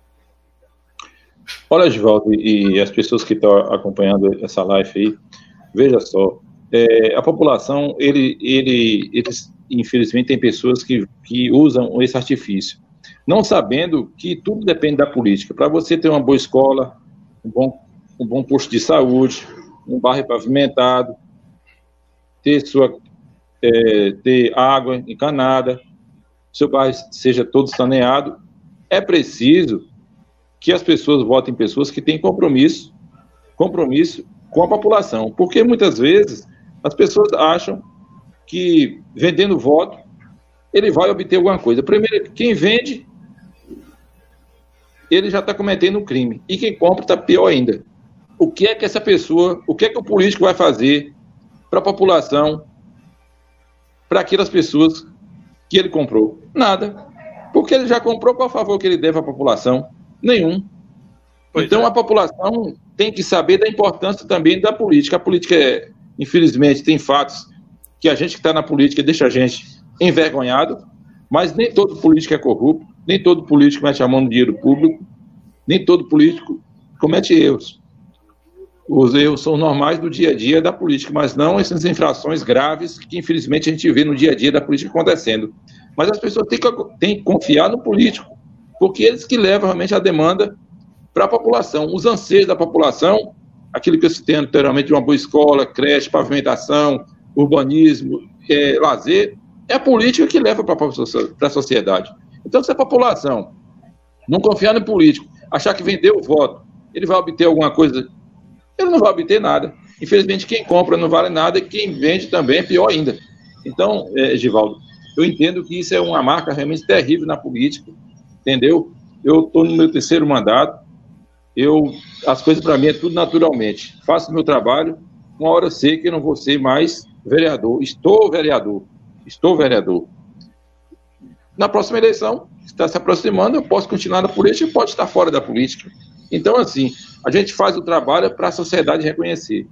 E então, a gente, infelizmente, tem ainda esses fatos ainda negativos na política, que a sociedade tem que se precaver, tem que votar em pessoas que confiam, pessoas que realmente que trabalham, pessoas que, que não vai se corromper e que vai, com certeza, brigar pelos anseios que eles tanto cobram do político. Verdade, João. Então, é, só para que as pessoas que estão nos assistindo aqui fiquem cientes de como funciona o papel de um vereador, e nessas eleições você não, não venda o seu voto, não se desvalorize, porque na verdade a chance que você tem é de ter uma cidade melhor, uma cidade é, para que todo mundo seja é, beneficiado, não um ou dois. Você vende seu voto agora, daqui, quando passar a política, o vereador vai falar, você vai procurar o vereador para resolver um problema da, da, da, comunidade, ele vai dizer assim que não tem compromisso com você, porque ele pagou pelo aquele voto. Então já vi, já presenciei, por várias vezes o vereador falar assim. Então é importante, João, esse trabalho desenvolvido por você, e todo mundo reconhece, a maioria da população sabe como funciona, sabe quem é o vereador do Deus e tem serviço prestado, tem sua marca na sociedade. Então, aquelas pessoas que continuam vendendo seu voto e aquelas pessoas que compram o voto, infelizmente, ainda se elegem por causa do dinheiro. Então, João, deixa aqui é, os meus parabéns pela, pelo trabalho que você exerce dentro do município. É, parabéns pelo pessoal da vila que tem demonstrado, né? Demonstrado, é, vamos supor aqui, demonstrado que reconhece o trabalho de de Deus nas vilas, nas vilas Isabel e Vila Riachão. Então, você não precisa mostrar para ninguém que você trabalha. O trabalho já é visto pela população. Então, se a população achar que deve votar em quem realmente trabalha por Itapetinga, e vai escolher sim aqueles que buscam a melhoria para a cidade. E aqueles que acham que não deve é, votar nas pessoas que realmente trabalham e que quer continua vendendo seu voto por 50, 60 reais e continue fazendo dessa forma. Só que nós jamais teremos uma cidade melhor, jamais teremos uma cidade é, igualitária se nós não acordarmos e começar a votar realmente quem fez e quem faz o melhor para a nossa cidade. É isso, João? Com certeza, João. Eu lhe agradeço as palavras. Nós temos feito esse trabalho social. Só para você ter uma ideia, muitas pessoas não sabem nem quanto ganha, ou seja, o subsídio de um vereador. Tem pessoas que dizem, o vereador está ganhando milhões, o vereador ganha 20 mil, outros dizem, o vereador ganha 12 mil. Realmente o vereador ganha bem. Para o salário do, da população no geral, que é salário mínimo, o vereador ganha bem. Mas o salário hoje do vereador, o subsídio do vereador, a Câmara deposita 8 mil. Quando você vai sacar, você saca 6.500 reais. Então o vereador não ganha 20, não ganha 30, não ganha 12, não ganha 15. É um salário bom? É, porque a população, na maioria da população do Brasil, é, é salário mínimo. Mas também a demanda do vereador é muito grande. Eu falo por mim, porque tenho uma demanda enorme, tem esse carro que roda 24 horas, o custo é muito alto, não é um custo barato. Muitas pessoas, ah, você faz o trabalho, eu faço o trabalho, porque eu sei, enquanto o município e o Estado não cumprir o seu papel, nós estaremos fazendo esse papel de Estado e município, que é levar essas pessoas para fazer é, tratamento de fisioterapia, piscina. É a média de 40 pessoas por dia que eu pego em toda a cidade, em todos os bairros de Tapetinga, para levar fazer tratamento aqui dentro de Tapetinga. Então, é assim, é, as pessoas, como você acabou de falar, muitas pessoas não têm noção é, do que é o papel do vereador, não acompanha o, o trabalho da Câmara Municipal. Não sabe quanto tem orçado no município anualmente, quanto a prefeitura arrecada, quanto a prefeitura é, gasta, quanto a saúde gasta, quanto a educação gasta, enfim, que são é, serviços essenciais à população. A população não tem noção disso. Ou seja, fica falando, às vezes, muitas pessoas que não têm conhecimento acaba falando coisas que não é verdade. E acaba colocando o vereador numa situação difícil, porque ele não tem conhecimento. O vereador está tá ganhando muito dinheiro, não é assim. É questão de cada um fazer um trabalho, mas eu tenho feito meu trabalho, tenho, graças a Deus, procurado, é, junto ao legislativo, ao executivo, isso não é agora desse, dessa gestão, de outras gestões, que estão no terceiro mandato, buscado melhorias, sobretudo para a população carente, tanto das vilas como do Américo Nogueira, Quinta do Sul, Cidade Jardim e Vila Aurora. São bairros periféricos que passa por situação muito difícil, porque hoje nós temos hoje em torno de 136 ruas em Tapetinga que não tem pavimentação. Isso realmente, para fazer tudo, o valor é muito alto e precisa assim, de recursos de emendas parlamentares, enfim, infinidade de coisas, mas é, nós estamos na luta, é, buscando sempre melhoria, sobretudo para a população carente, que eu moro em bairro carente há mais de 35 anos no mesmo local e sou uma pessoa carente e sei o que é, é um bairro carente. Ô, João, é, se eu queria me perguntar, fazer uma pergunta referente ao trabalho desenvolvido pela a, o seu veículo, que é o Socorro do João.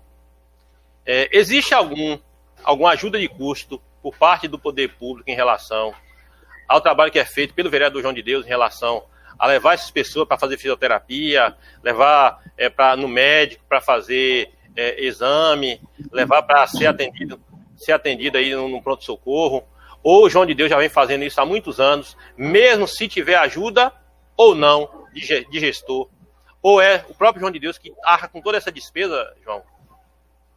Não, desde o início é sempre eu é, arquei, né, ajudei, sempre banco meu trabalho social, graças a Deus. A gente tem feito esse trabalho há muito tempo, é um trabalho difícil, de muito custo, porque tanto custo de combustível quanto custo também de, de, de manutenção num trabalho desse. Então, a gente já faz isso há muito tempo no, do próprio subsídio do vereador, ou seja, aquilo que eu ganho eu devolvo para a população, porque esse trabalho aí é, em parte, 40%, 50%, 70% do recurso que eu recebo do salário de R$ 6.500, praticamente é todo em torno de R$ 4.000, R$ 4.500 nessa compra aí todo mês. Então, que a gente sobra para atender outras demandas que aparecem, a questão da pessoa sempre ter um exame, é uma viagem, é uma gasolina, nem sempre a gente está fazendo isso porque isso não é papel, mas tem pessoas que realmente precisam se deslocar a algum lugar, na medida possível a gente tem ajudado, e enfim, é um trabalho social que eu gostei, gosto de fazer, independente da política. Eu vou continuar fazendo, certo? Claro que não vou fazer com o tamanho que eu faço hoje, porque isso depende de recursos, é, e eu terei é, de fazer isso é, sempre é, eu gosto de fazer, continuarei fazendo é, esse trabalho social. Então, eu, graças a Deus, tenho feito esse trabalho. Não é um trabalho fácil de fazer, Edivaldo, mas a gente mantém o nosso trabalho com o nosso subsídio de vereador. Minha mãe deu um abraço aqui, porque toda hora ela passa perto aqui. E mamãe é uma figura, ela, é, ela está perto de mim. Aqui, mas... Sempre está acariciando, beijando o filho. Isso que é ah, mãe, é né? Porque, porque a gente está sempre ao lado dela aqui o tempo todo e ela, quando estou aqui, ela sempre está toda hora aqui passando aqui, a nossa mãe, que a gente tem que respeitar e cuidar dos nossos pais, quando está idoso, porque com os pais cuidam da gente quando nós somos jovens, e quando crescemos temos que abraçar e cuidar deles e cuidar muito bem, porque já está no fim da vida, a gente tem que abraçar e tem que cuidar. E minha mãe, graças a Deus, é uma bênção de Deus. Eu tenho feito Amém. muito por ela, cuidado, porque a gente também vai ficar velho e a gente também tem que pessoas para cuidar da gente. Verdade. É, aqui, João, os comentários não param de chegar, as pessoas parabenizando pelo trabalho que você exerce na cidade, pedir às pessoas aqui que continuem compartilhando nossa página, curtindo a nossa página no Facebook, entre lá na nossa página no YouTube, se inscreva para que o canal cresça. Né? Na verdade, a Central Rádio ainda não está fazendo trabalho de transmissão no estúdio por causa justamente desse período de pandemia, mas nós estamos ajustando essa Central Rádio para que possamos levar informação para as pessoas de Itapetinga. É uma rádio na internet, mas que chegou com força. Né? Queria mais uma vez lhe parabenizar pelas suas colocações, viu, João?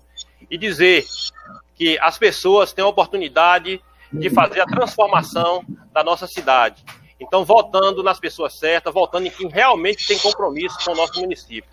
E a gente vê, João, pelos comentários que está chegando aqui, João, as pessoas lhe parabenizando. São vários comentários, não para de chegar aqui, lhe parabenizando pelo serviço que você é, faz aqui no, no seu, no, no, município de Itapetinga.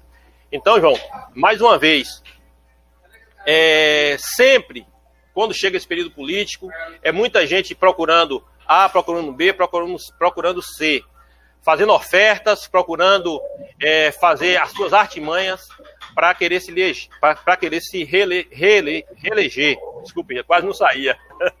se reeleger. Mas é, nós sabemos, João, da capacidade que o vereador João de Deus tem, a capacidade que ele tem de buscar os seus votos sem precisar investir dinheiro, sem precisar comprar, porque é um trabalho feito com lisura, é um trabalho feito com transparência e a população tem reconhecido. Então, João, deixa aqui meus parabéns para você, porque você tem buscado isso com trabalho. Não precisa mostrar para ninguém o que você faz. O trabalho está aí, todo mundo está sendo, tá, todo mundo está vendo o que você faz na, na sociedade itapetinguense. E que você, se você quiser falar algo, João, sobre esse, esse trabalho, sobre a questão da manutenção do carro, é, sobre a questão dessa parceria que você tem com o pessoal das vidas. Quem é que te ajuda, João, nesse sentido, nesse trabalho que é desenvolvido pelo Socorro do João? É, eu lhe agradeço, Divaldo. Realmente, isso aí a gente tem feito nosso trabalho e também dizer para a população, as pessoas que estão nos assistindo, que nós, é, hoje estou vereador, mas eu sou um GM, sou guarda municipal, colega aí do amigo Givaldo, também, que é ex-comandante da guarda. Eu sou um guarda municipal há 11 anos graças a Deus, com muita honra, fazer parte da família da Guarda Municipal, pessoas realmente que têm aí é, feito um trabalho excelente, principalmente na questão da, dessa pandemia aí, a Guarda Municipal tem realmente um exemplo. A nossa guarda está entre as três, quatro guardas do Brasil, apta a receber recursos federais, isso para a gente realmente é uma honra, e nós estamos juntos, todos nós guardas municipais, juntos, unidos aí, o melhor da Guarda Municipal. Então, eu também sou um GM, com muita honra, Guarda Municipal. Só para a gente fazer um, um breve balanço, é, em 2008 eu tive 782 votos, né? E em 2012 eu fui mais votado da Tapetinga com 1.900, 1.209 votos. E nesse terceiro pleito, em 2016, eu tive 1.482 votos. Eu fui o, vereador mais votado do, do PMDB e o segundo mais votado é, em, de Itapetinga. Eu, é, Givaldo, eu sempre briguei, sempre assim, briguei no sentido assim, de, de lutar, pedir é, da questão dos bairros da Vila Rosa, que graças a Deus aí, hoje a gestão Rodrigo Alves, nós já estamos bastante adiantados a questão da Vila Rosa, graças a Deus o bairro Vila Rosa está sendo contemplado com asfalto. Em 2011, eu, Rogério Brito, Jorge Vidal, Cleidiane, nós fizemos uma reunião ali no Rio da Gama com o deputado Arthur Maia. E naquela oportunidade ele disse, olha, eu vou ainda vou botar recursos para Hilda Gama. No meu mandato, eu não vou deixar, não vou deixar de sair do meu mandato sem botar dinheiro para Hilda Gama. Que ele ficou realmente assim é, muito preocupado com a, situação da Hilda Gama. Quando foi nesse pleito recente, antes do pleito, ele disse, ligou para o prefeito, ligou para a gente, eu estou mandando presente para Itapetinga, eu mando 2 milhões de reais para a pavimentação do da Gama e também Quintas do Morumbi. Então, nós estamos, já está tudo, graças a Deus, bastante adiantado, nós vamos levar a pavimentação para a Ilha da Gama. Eu vejo muitas pessoas criticando, falando, sei que o pessoal da Ilha da Gama sofre da questão de é, poeira e lama. E com certeza a pavimentação vai chegar. Também na, na, nas ruas da Vila Aurora, conversei com o prefeito, também no Cidade Jardim. Então, nós temos é, buscado é, é, melhorar a, a situação da população de Itapetinga. É, nós também, em 2012, junto com é, Coronel Serpa, conseguimos montar o um posto aqui da Polícia Militar, aqui na Vila, Vila Riachão. Também contei com o apoio do ex-vereador é, meu amigo Marcos Gabriele. Graças a Deus, nós temos aqui um posto da Polícia Militar. Naquela época, o GM, colega Oliveira, era o comandante da Guarda Municipal. É, nós com, conseguimos também aqui um posto é, junto ao SAI de pagamento aqui para as. É, hoje as pessoas não precisam se deslocar é, até o centro para é, pagar suas contas de água, enfim, fazer todo aquele trabalho que a população sempre cobre, sempre desloca para um, o centro da cidade. Hoje já tem aqui o posto de pagamento, de fatura, de religação, enfim, facilitou bastante para a questão do, da população. Sobre o meu trabalho, é Jorge Vidal, que é o motorista do Socorro há 12 anos. É, nós temos Júlia, que é nossa, também nossa assessora, nós temos Rogério, nós temos uma equipe, Rogério, Júlia, Jorge, enfim, nós temos toda uma equipe que nos ajuda. Então, Jorge já está 12 anos já é, e trabalhando com a questão do nosso socorro, né? Nós pegamos, em média, 25 pessoas pela manhã e varia, tem, tem dias que é 25 a 30, tem outros, tem aí à tarde varia entre 15 e 16, então nós levamos uma média por dia em torno de 40 pessoas. Para o centro de fisioterapia da prefeitura e também centro de fisioterapia particular. E também piscinas para que as pessoas possam fazer aquele trabalho de recuperação. São idosos, são cadeirantes, deficiente físico, eu sou um deficiente físico, então eu sei o que é ser deficiente físico, a gente sabe que esse não é o papel do vereador. Muitas pessoas não têm, Givaldo, aquele recurso para pagar, muitas vezes, três, quatro vezes o táxi durante a semana para deslocar até um centro de fisioterapia. Então, a gente já faz esse trabalho, é gratuito. Jorge chega todo dia pela manhã na casa das pessoas, leva, quando no horário retorna para suas residências, à tarde faz o mesmo trabalho já com outras pessoas. Então, a gente já tem desde a Nova Itapetinga, Nonolândia, Moacir Moura, Quinta do Morumbi, Quinta do Sul, América Nogueira, todos os bairros de Itapetinga, nós temos pessoas que a gente ajuda nessa questão de é, é, pegar essas pessoas levar até o centro de fisioterapia para fazer tratamento. Isso para a gente é uma honra, a gente que é deficiente físico sabe do problema que é deficiente físico. Eu também fiz um projeto de lei para que é, a aviação Itapetinga ou empresa que ia explorar o serviço na cidade tinha, tinha que ter no mínimo dois ônibus é, adaptados, tem os ônibus adaptados, essas rampas na cidade também foi nós que fizemos um projeto de lei, enfim, tem outros projetos que a gente, quando a gente vai fazer, você sabe que é, no âmbito federal já está contemplado. Então, muitas vezes você esbarra na questão que já tem lá na lei federal, você não pode, a lei maior, jamais a lei menor vai ser maior do que é, a lei maior. Então, a lei federal é, cobre muitas coisas, a gente tem cobrado também acesso. Tem muitos prédios em Tapetinho que são antigos, não tem rampa, não tem corrimão, não tem questão de, de elevador, e é preciso um tempo adaptar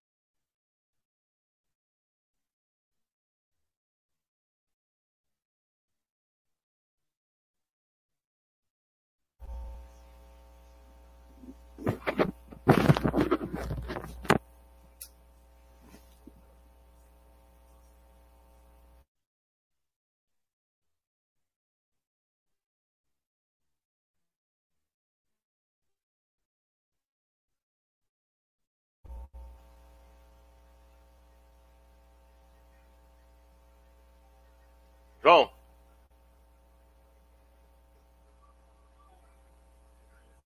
João.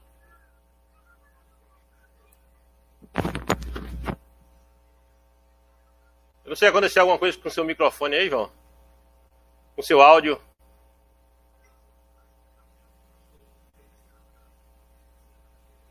Vê se aconteceu alguma coisa com seu áudio aí, João, que não tá.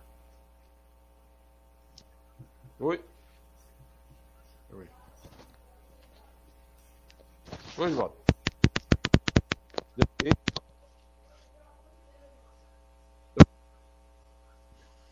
Oi, João. Dá para ouvir agora? Você consegue sair. Você entra e conecta de novo, João.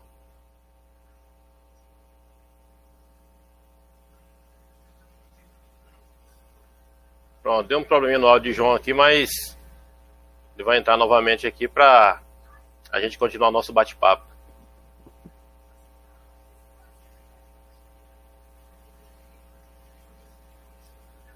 Você que entrou na nossa página, continue curtindo aqui a página no Facebook e continue compartilhando a nossa página no Facebook e inscrevendo aqui no canal do YouTube. Eu queria agradecer as pessoas que colaboram conosco, colaboraram para um sorteio. É, o nosso amigo aqui, JC Cel José, conserta celular aí no ponto certo. Nosso amigo Barreto, manutenção de máquinas nossa amiga Cristiane Tina, representante da Natura Jequiti e do Boticário. João? Oi? Pronto, João, pode falar, tô ouvindo. Pronto. Pronto. Desculpa aí, eu, é, sempre tem esses. Isso acontece, João. O sistema, às vezes, ele desconecta é, mesmo. Tá. É, então é o seguinte, eu, é, nós buscamos aí recursos aí junto ao deputado federal é, Arthur Maia para Ilda Gama. Não sei se as pessoas ouviram no momento que eu falei que estava ouvindo ou não. Não ouviram, ouviram. É, buscamos, é, então, assim, é, no esporte, Givaldo, nós temos ajudado bastante na questão do esporte. Eu fui eleito também na base do esporte, ali na Vila Isabel, com aqueles amigos ali, Antônio Dias, BD, o saudoso Cosmão. Aquela, eu fui presidente da Liga da Vila Isabel, fui secretário por muito tempo do Flamengo. Aí nós também conseguimos aqui um campo para a Vila Riachão. Eu nunca deixei de ajudar o esporte, sobretudo das vilas tem aqui o time do Vila Riachão Esporte Clube, que participa do Campeonato Municipal. Nós, inclusive, nós fomos vice-campeão no ano passado. Nelson Tobias conseguiu encaixar o time da Vila Riachão na Ladi. Nós nunca deixamos de participar e ajudar a Vila Riachão. Também a seleção de Tapetinga, eu sou fanático da seleção. Criou-se também a família do fanático, a torcida do fanático, nosso amigo Isaac, Lismar, Torão, é, Tim Maia, Neda, uma galera boa aí que participou, foi em todas as viagens aí, a gente sempre correu atrás, é, a prefeitura também sempre colaborou, o prefeito Rodrigo, a gente também sempre ajudou, corria atrás em patrocínio para ajudar é, os fanáticos a viajar, para torcer por nossa seleção. Eu gosto do esporte, eu acho que o esporte da Petinga precisa ser mais ampliado em outras é, categorias, é, tanto handebol, basquete, é, futebol de, de, de futsal, eu acho que o esporte ele ainda é o elemento ainda que tira realmente o jovem, é, que infelizmente pode ser captado aí, é, captado por um traficante. Ou seja, o esporte ele consegue trazer essas pessoas para perto. Então, eu acho que o esporte precisa se investir mais no esporte, precisa criar mais espaços públicos para o esporte, para que essas pessoas possam ter aula de música, karatê, é, jiu-jitsu, enfim, infinidades aí de atividades que essa juventude possa participar e se possa é, se tornar cada dia mais cidadão. Então, também sou um desportista, gosto do futebol, gosto de todas as modalidades de esporte e vou continuar ajudando o esporte de Itapetinga. E dizer, é, Givaldo, que esse é o nosso trabalho social na nossa cidade. É, vou continuar fazendo o nosso trabalho para ajudar, sobretudo, a população carente, aquele que mais precisa, aquele que, infelizmente, não tem um recurso para fazer aquilo que ele quer, que ele precise, e a gente estamos aqui na medida possível para atender a população. Infelizmente, tem pessoas que não entendem, é, porque a gente também tem limite, né? A gente nem tudo podemos atender. Mas eu costumo dizer não, mas um não, onde eu digo a verdade. Não gosto de ficar enganando ninguém, prometendo aquilo que eu não posso fazer. Verdade, João. Eu, uma certa época, presenciei uma senhora cobrando de um determinado vereador, não vou aqui citar nome, ela falou assim: é, Eu queria que o senhor me ajudasse aqui eu pagar aqui um talão de, de água. Aí ele falou bem assim: Eu ajudar a senhora? Ela é, eu votei no senhor. Ela falou: A senhora não votou em mim, eu comprei o seu voto. Eu vi isso em um vereador. Então, assim, a pessoa que vende o voto, ela não tem é, moral para cobrar nada de um vereador. Porque ela também foi conivente, ela vendeu. Então, se ela vendeu, ela não tem que cobrar. Então, ela perdeu o respeito a partir do momento que ela pegou um direito que ela tem de fazer a mudança. Aí ela pegou e vendeu por 50, 60 reais. Então, levou né, ouviu que ela não queria. Na hora que ela precisou realmente daquele vereador ali, ele disse o não para ela. E baseado nessa situação, João, é, falando da questão do trabalho do vereador, é, o vereador trabalha da seguinte forma, eu creio, né? Que é fiscalizar o dinheiro aplicado pelo município na comunidade e também indicações. É, o vereador, vereador, João de Deus, é, tem, sei que tem feito várias indicações em prol da população de Tapetinga. Como você falou, é a questão do asfaltamento aí do bairro Vila Rosa. Né? Nós sabemos aí, João, que tem também é, algumas obras, né? Aí nas, nas vilas que está assim em fase de, de, de término, né? Chegando ao seu final. Inclusive tem aí uma quadra aí na Vila Vila Rosa que ainda falta alguns detalhes para ajustar. O vereador João Deus tem feito alguma indicação, João, nesse sentido, para tentar melhorar aquela quadra ali é, no bairro Vila Rosa, que está ali sem um alambrado. É, não sei ainda porque é, não foi terminado, mas o vereador João de Deus já tem cobrado do gestor sobre é, um melhoramento naquela quadra da Vila, João? É, com certeza, Givaldo. Eu tenho cobrado e aquilo tem me incomodado porque é uma área, é um, uma, uma área para prática de esporte da juventude da Vila Rosa. Aquela obra foi abandonada pela empresa.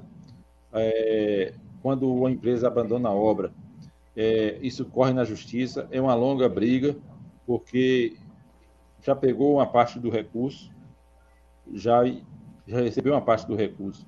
Então, esse é como abandonou, como abandonou a obra, eles, infelizmente, fica essa questão jurídica é, pendente. pendente. Isso não se resolve, isso vai se arrastando. Infelizmente, essas coisas é, da questão pública, ela realmente prejudica a população, porque uma empresa abandona, recebeu recurso, o recurso é do povo, o recurso é recursos dos impostos que nós pagamos.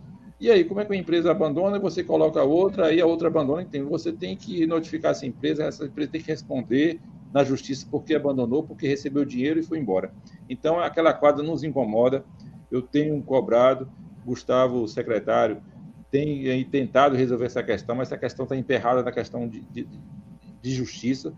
Eu espero ainda que até o fim do ano isso possa resolver ou no ano que vem isso possa ser resolvido para aquela quadra ser concluída, porque só basta ali ter o piso, botar as traves, iluminação, que já tem todo lembrado, para as pessoas da Vila Rosa praticar o esporte, aquilo nos incomoda.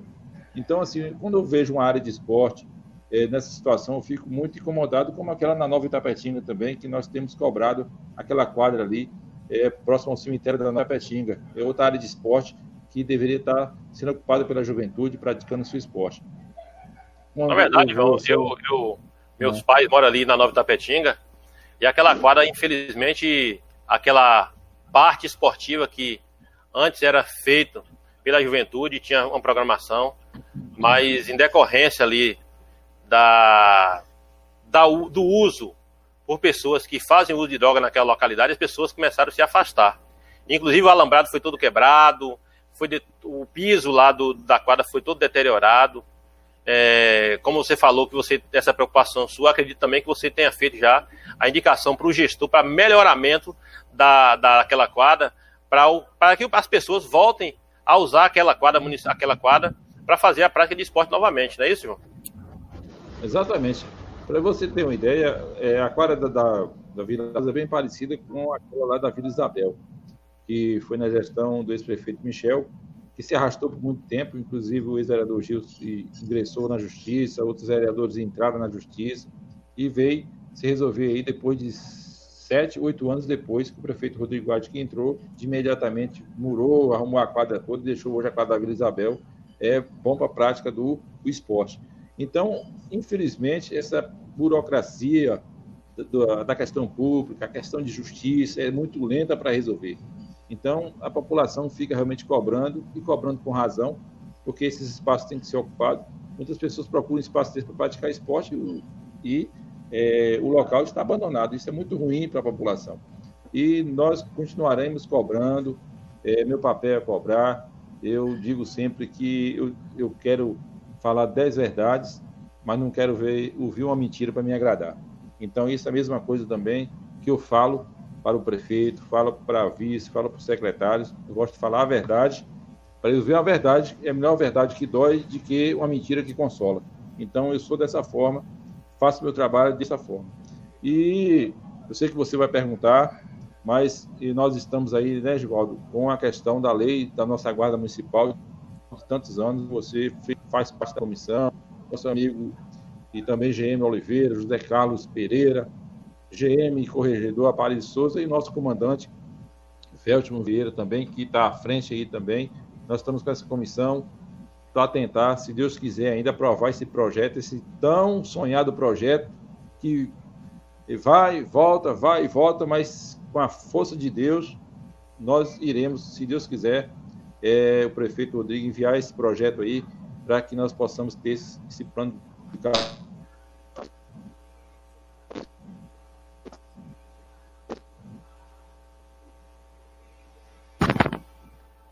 Verdade.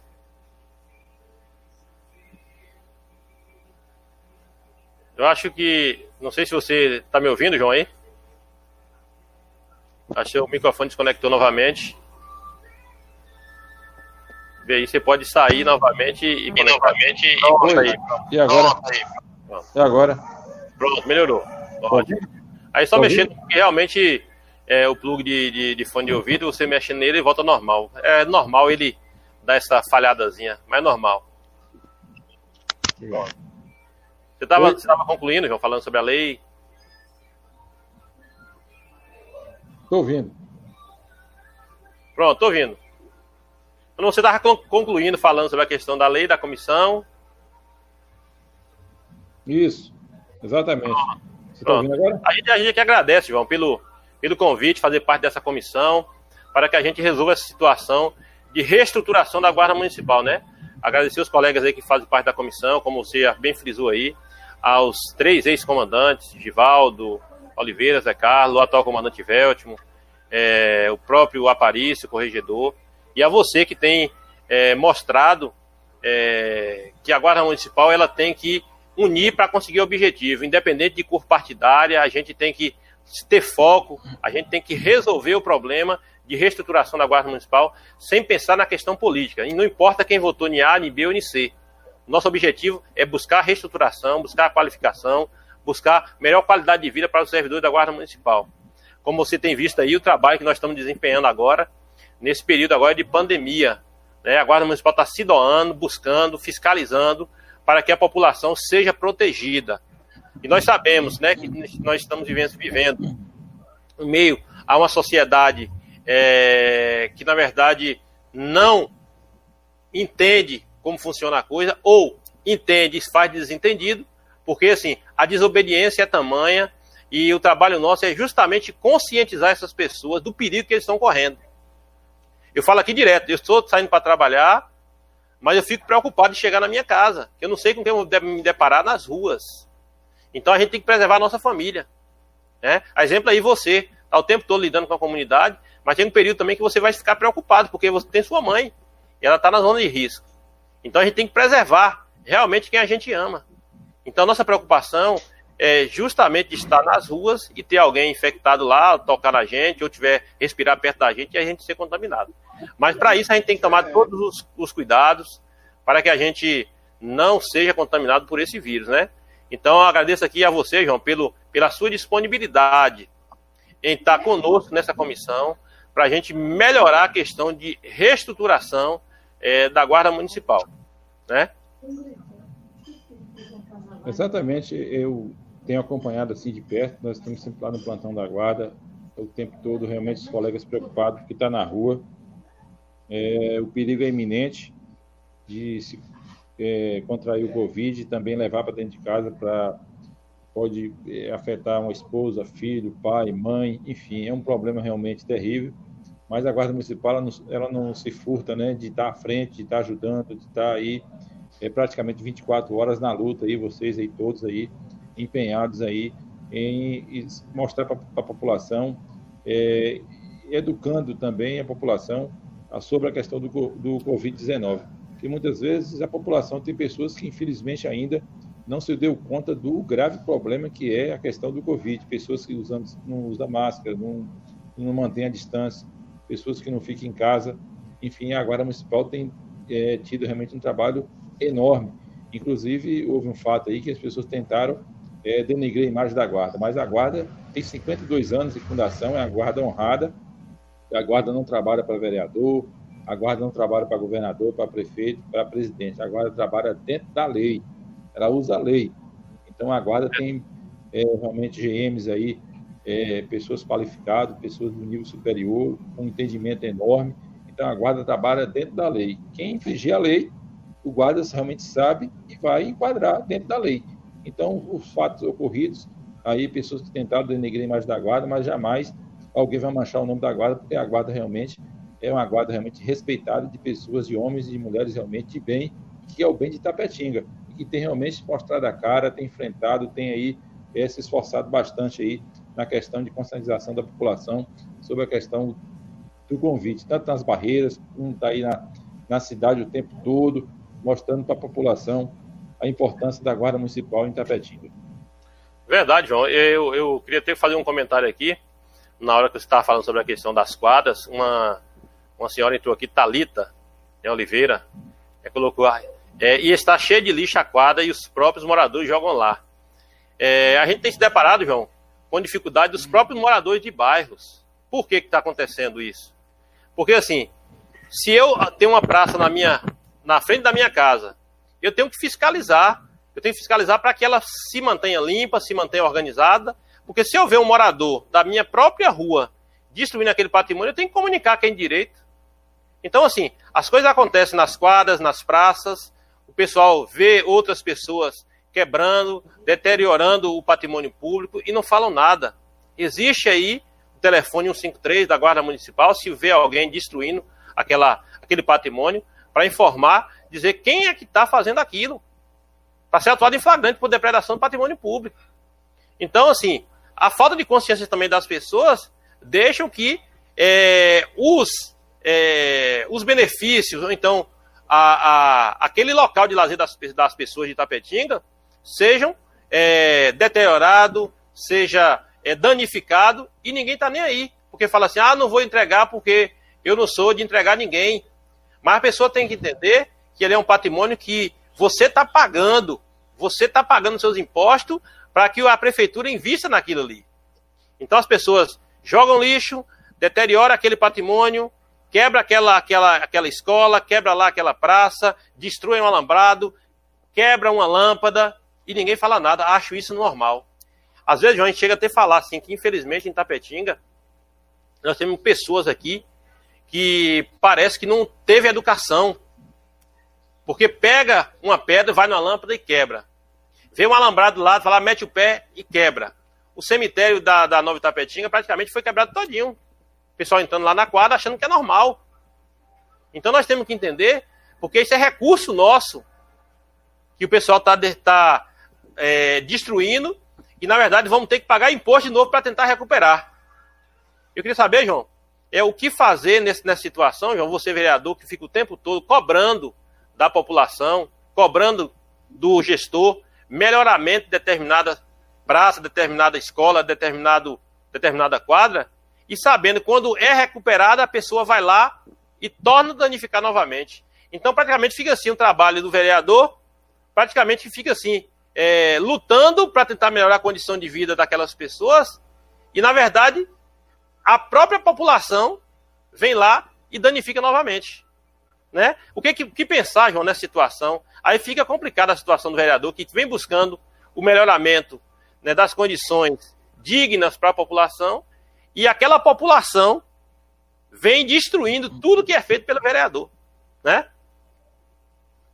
É, aí, Givaldo, realmente um, um, tema importante. Aí eu volto é, lá no início da nossa conversa, quando eu digo que a população não acompanha os trabalhos tanto do legislativo quanto do executivo. E não sabe quanto o município recada, de onde vem o dinheiro. Ou seja, o dinheiro é dos impostos que nós pagamos. O ICMS é a taxa de iluminação que você paga, é a taxa de esgoto. Então, esse dinheiro é que é investido na construção de escola, na construção de creche, pavimentação, de praça. Quando a pessoa destrói, ele está jogando o próprio dinheiro fora, ou seja, ele não está respeitando aquilo de impostos que ele pagou. Então a população tem que entender que uma praça, qualquer local que ele é destruído, é dinheiro nosso. Não é dinheiro do bolso do vereador, do bolso Verdade. do prefeito, do presidente, do deputado, do senador, não. É dinheiro da população, é os contribuintes. Esses é que pagam os impostos para que tenha praça, creche, escola, pavimentação. É, aqui tem a praça aqui de novembro, que é próxima à minha casa. Essa praça ficou um bom tempo aí, é, praticamente abandonada. É, agora essa praça foi recuperada é, essa gestão do prefeito Rodrigo, juntamente com Gustavo e Rogério da Matinha, mas eu conversei com os moradores, os moradores é que estão tomando conta da praça. Eles estão cuidando, varrendo, molhando, plantando. A praça realmente, os moradores que estão cuidando. Porque se o morador não cuidar, a praça praticamente você recupera numa semana, na outra, ela está toda destruída. Se o morador não cuidar da própria praça, ele não observar que o cara, a pessoa está jogando um lixo. Porque se joga o lixo, o que, é que vai ocorrer? Rato, barata, insetos, que na sua casa pode lhe picar, pode trazer doenças para sua família, mas as pessoas, infelizmente, muitas pessoas não têm esse entendimento. Eu já vi é, a patroa da prefeitura limpar um terreno, em seguida o cara vem com o saco de lixo e jogar. Quando o cara foi falar, ainda achou ruim. Eu posso jogar porque esse aqui é público, eu posso jogar. Então isso é um absurdo. É coisa que a gente observa na muita gente que não tem essa consciência. Mas é preciso, eu acho que deveria haver, Edvaldo, era um trabalho maior de conscientização da população, conscientizar a população da importância de colocar o lixo na hora certa, não descartar lixo na rua, não jogar lixo em terreno, cuidar das praças, cuidar, cuidar do, dos jogadores públicos. Isso que deveria ser feito. Mas, infelizmente, Muita gente leva isso para questão política, questão de outras questões, para destruir e é, sujar é, o ambiente e que nós mesmos convivemos, que nós mesmos andamos todos os dias e, e, e infelizmente encontramos aí lixo espalhado em todo local, praça quebrada, colégio também quebra a porta de colégio, quebra a porta de posto, enfim. Então, mas é preciso haver um trabalho de conscientização da população com relação a isso. Verdade, João. Aí a gente, a gente tem que começar a separar separar as coisas, não confundir a questão política com, é, vamos dizer assim, o trabalho correto, eu como cidadão. Por exemplo, se eu coloco lixo fora de horário, eu, por ser político, por ser contra o gestor, eu vou fazer com que as pessoas acham que não está limpando a cidade. Então eu tenho que ter essa consciência de colocar o lixo no horário, se o horário é 6 é horas, é 6 horas. Se eu colocar 8, o que vai acontecer? Na minha própria porta, vai vir um gato, um cachorro, vai rasgar aquela sacola e vai ficar aquela fedentina naquele local. Então a gente tem que ter muito cuidado e ter primeiro a consciência. Por que eu falo de consciência, João? Porque nós presenciamos também, João, ao longo desses anos, pessoas que receberam as casas do Minha Casa Minha Vida. Fizeram tudo bonitinho, a casa toda arrumadinha, fizeram uma pracinha, fizeram um local para reunião, fizeram um parquinho. E hoje você vê, João, nessas localidades, João, não tem mais parquinho, tudo quebrado, tudo, é, tudo acabado. Não vem mais sala de reunião, tudo quebrado, arrancaram telha, arrancaram porta, levaram tudo. Então, infelizmente, eu sempre comento assim, rapaz, tem pessoas em Tapetinho que não merecem nada. Porque você faz de tudo para organizar, você faz de tudo para ter uma melhor qualidade de vida, e as pessoas esquecem isso e começam a deteriorar tudo, começam a estragar tudo que foi feito. Eu acho que a pessoa tem que lembrar que ele é itapetinguense, ele é filho de Itapetinga, e ele tem que fazer o melhor para o crescimento da cidade.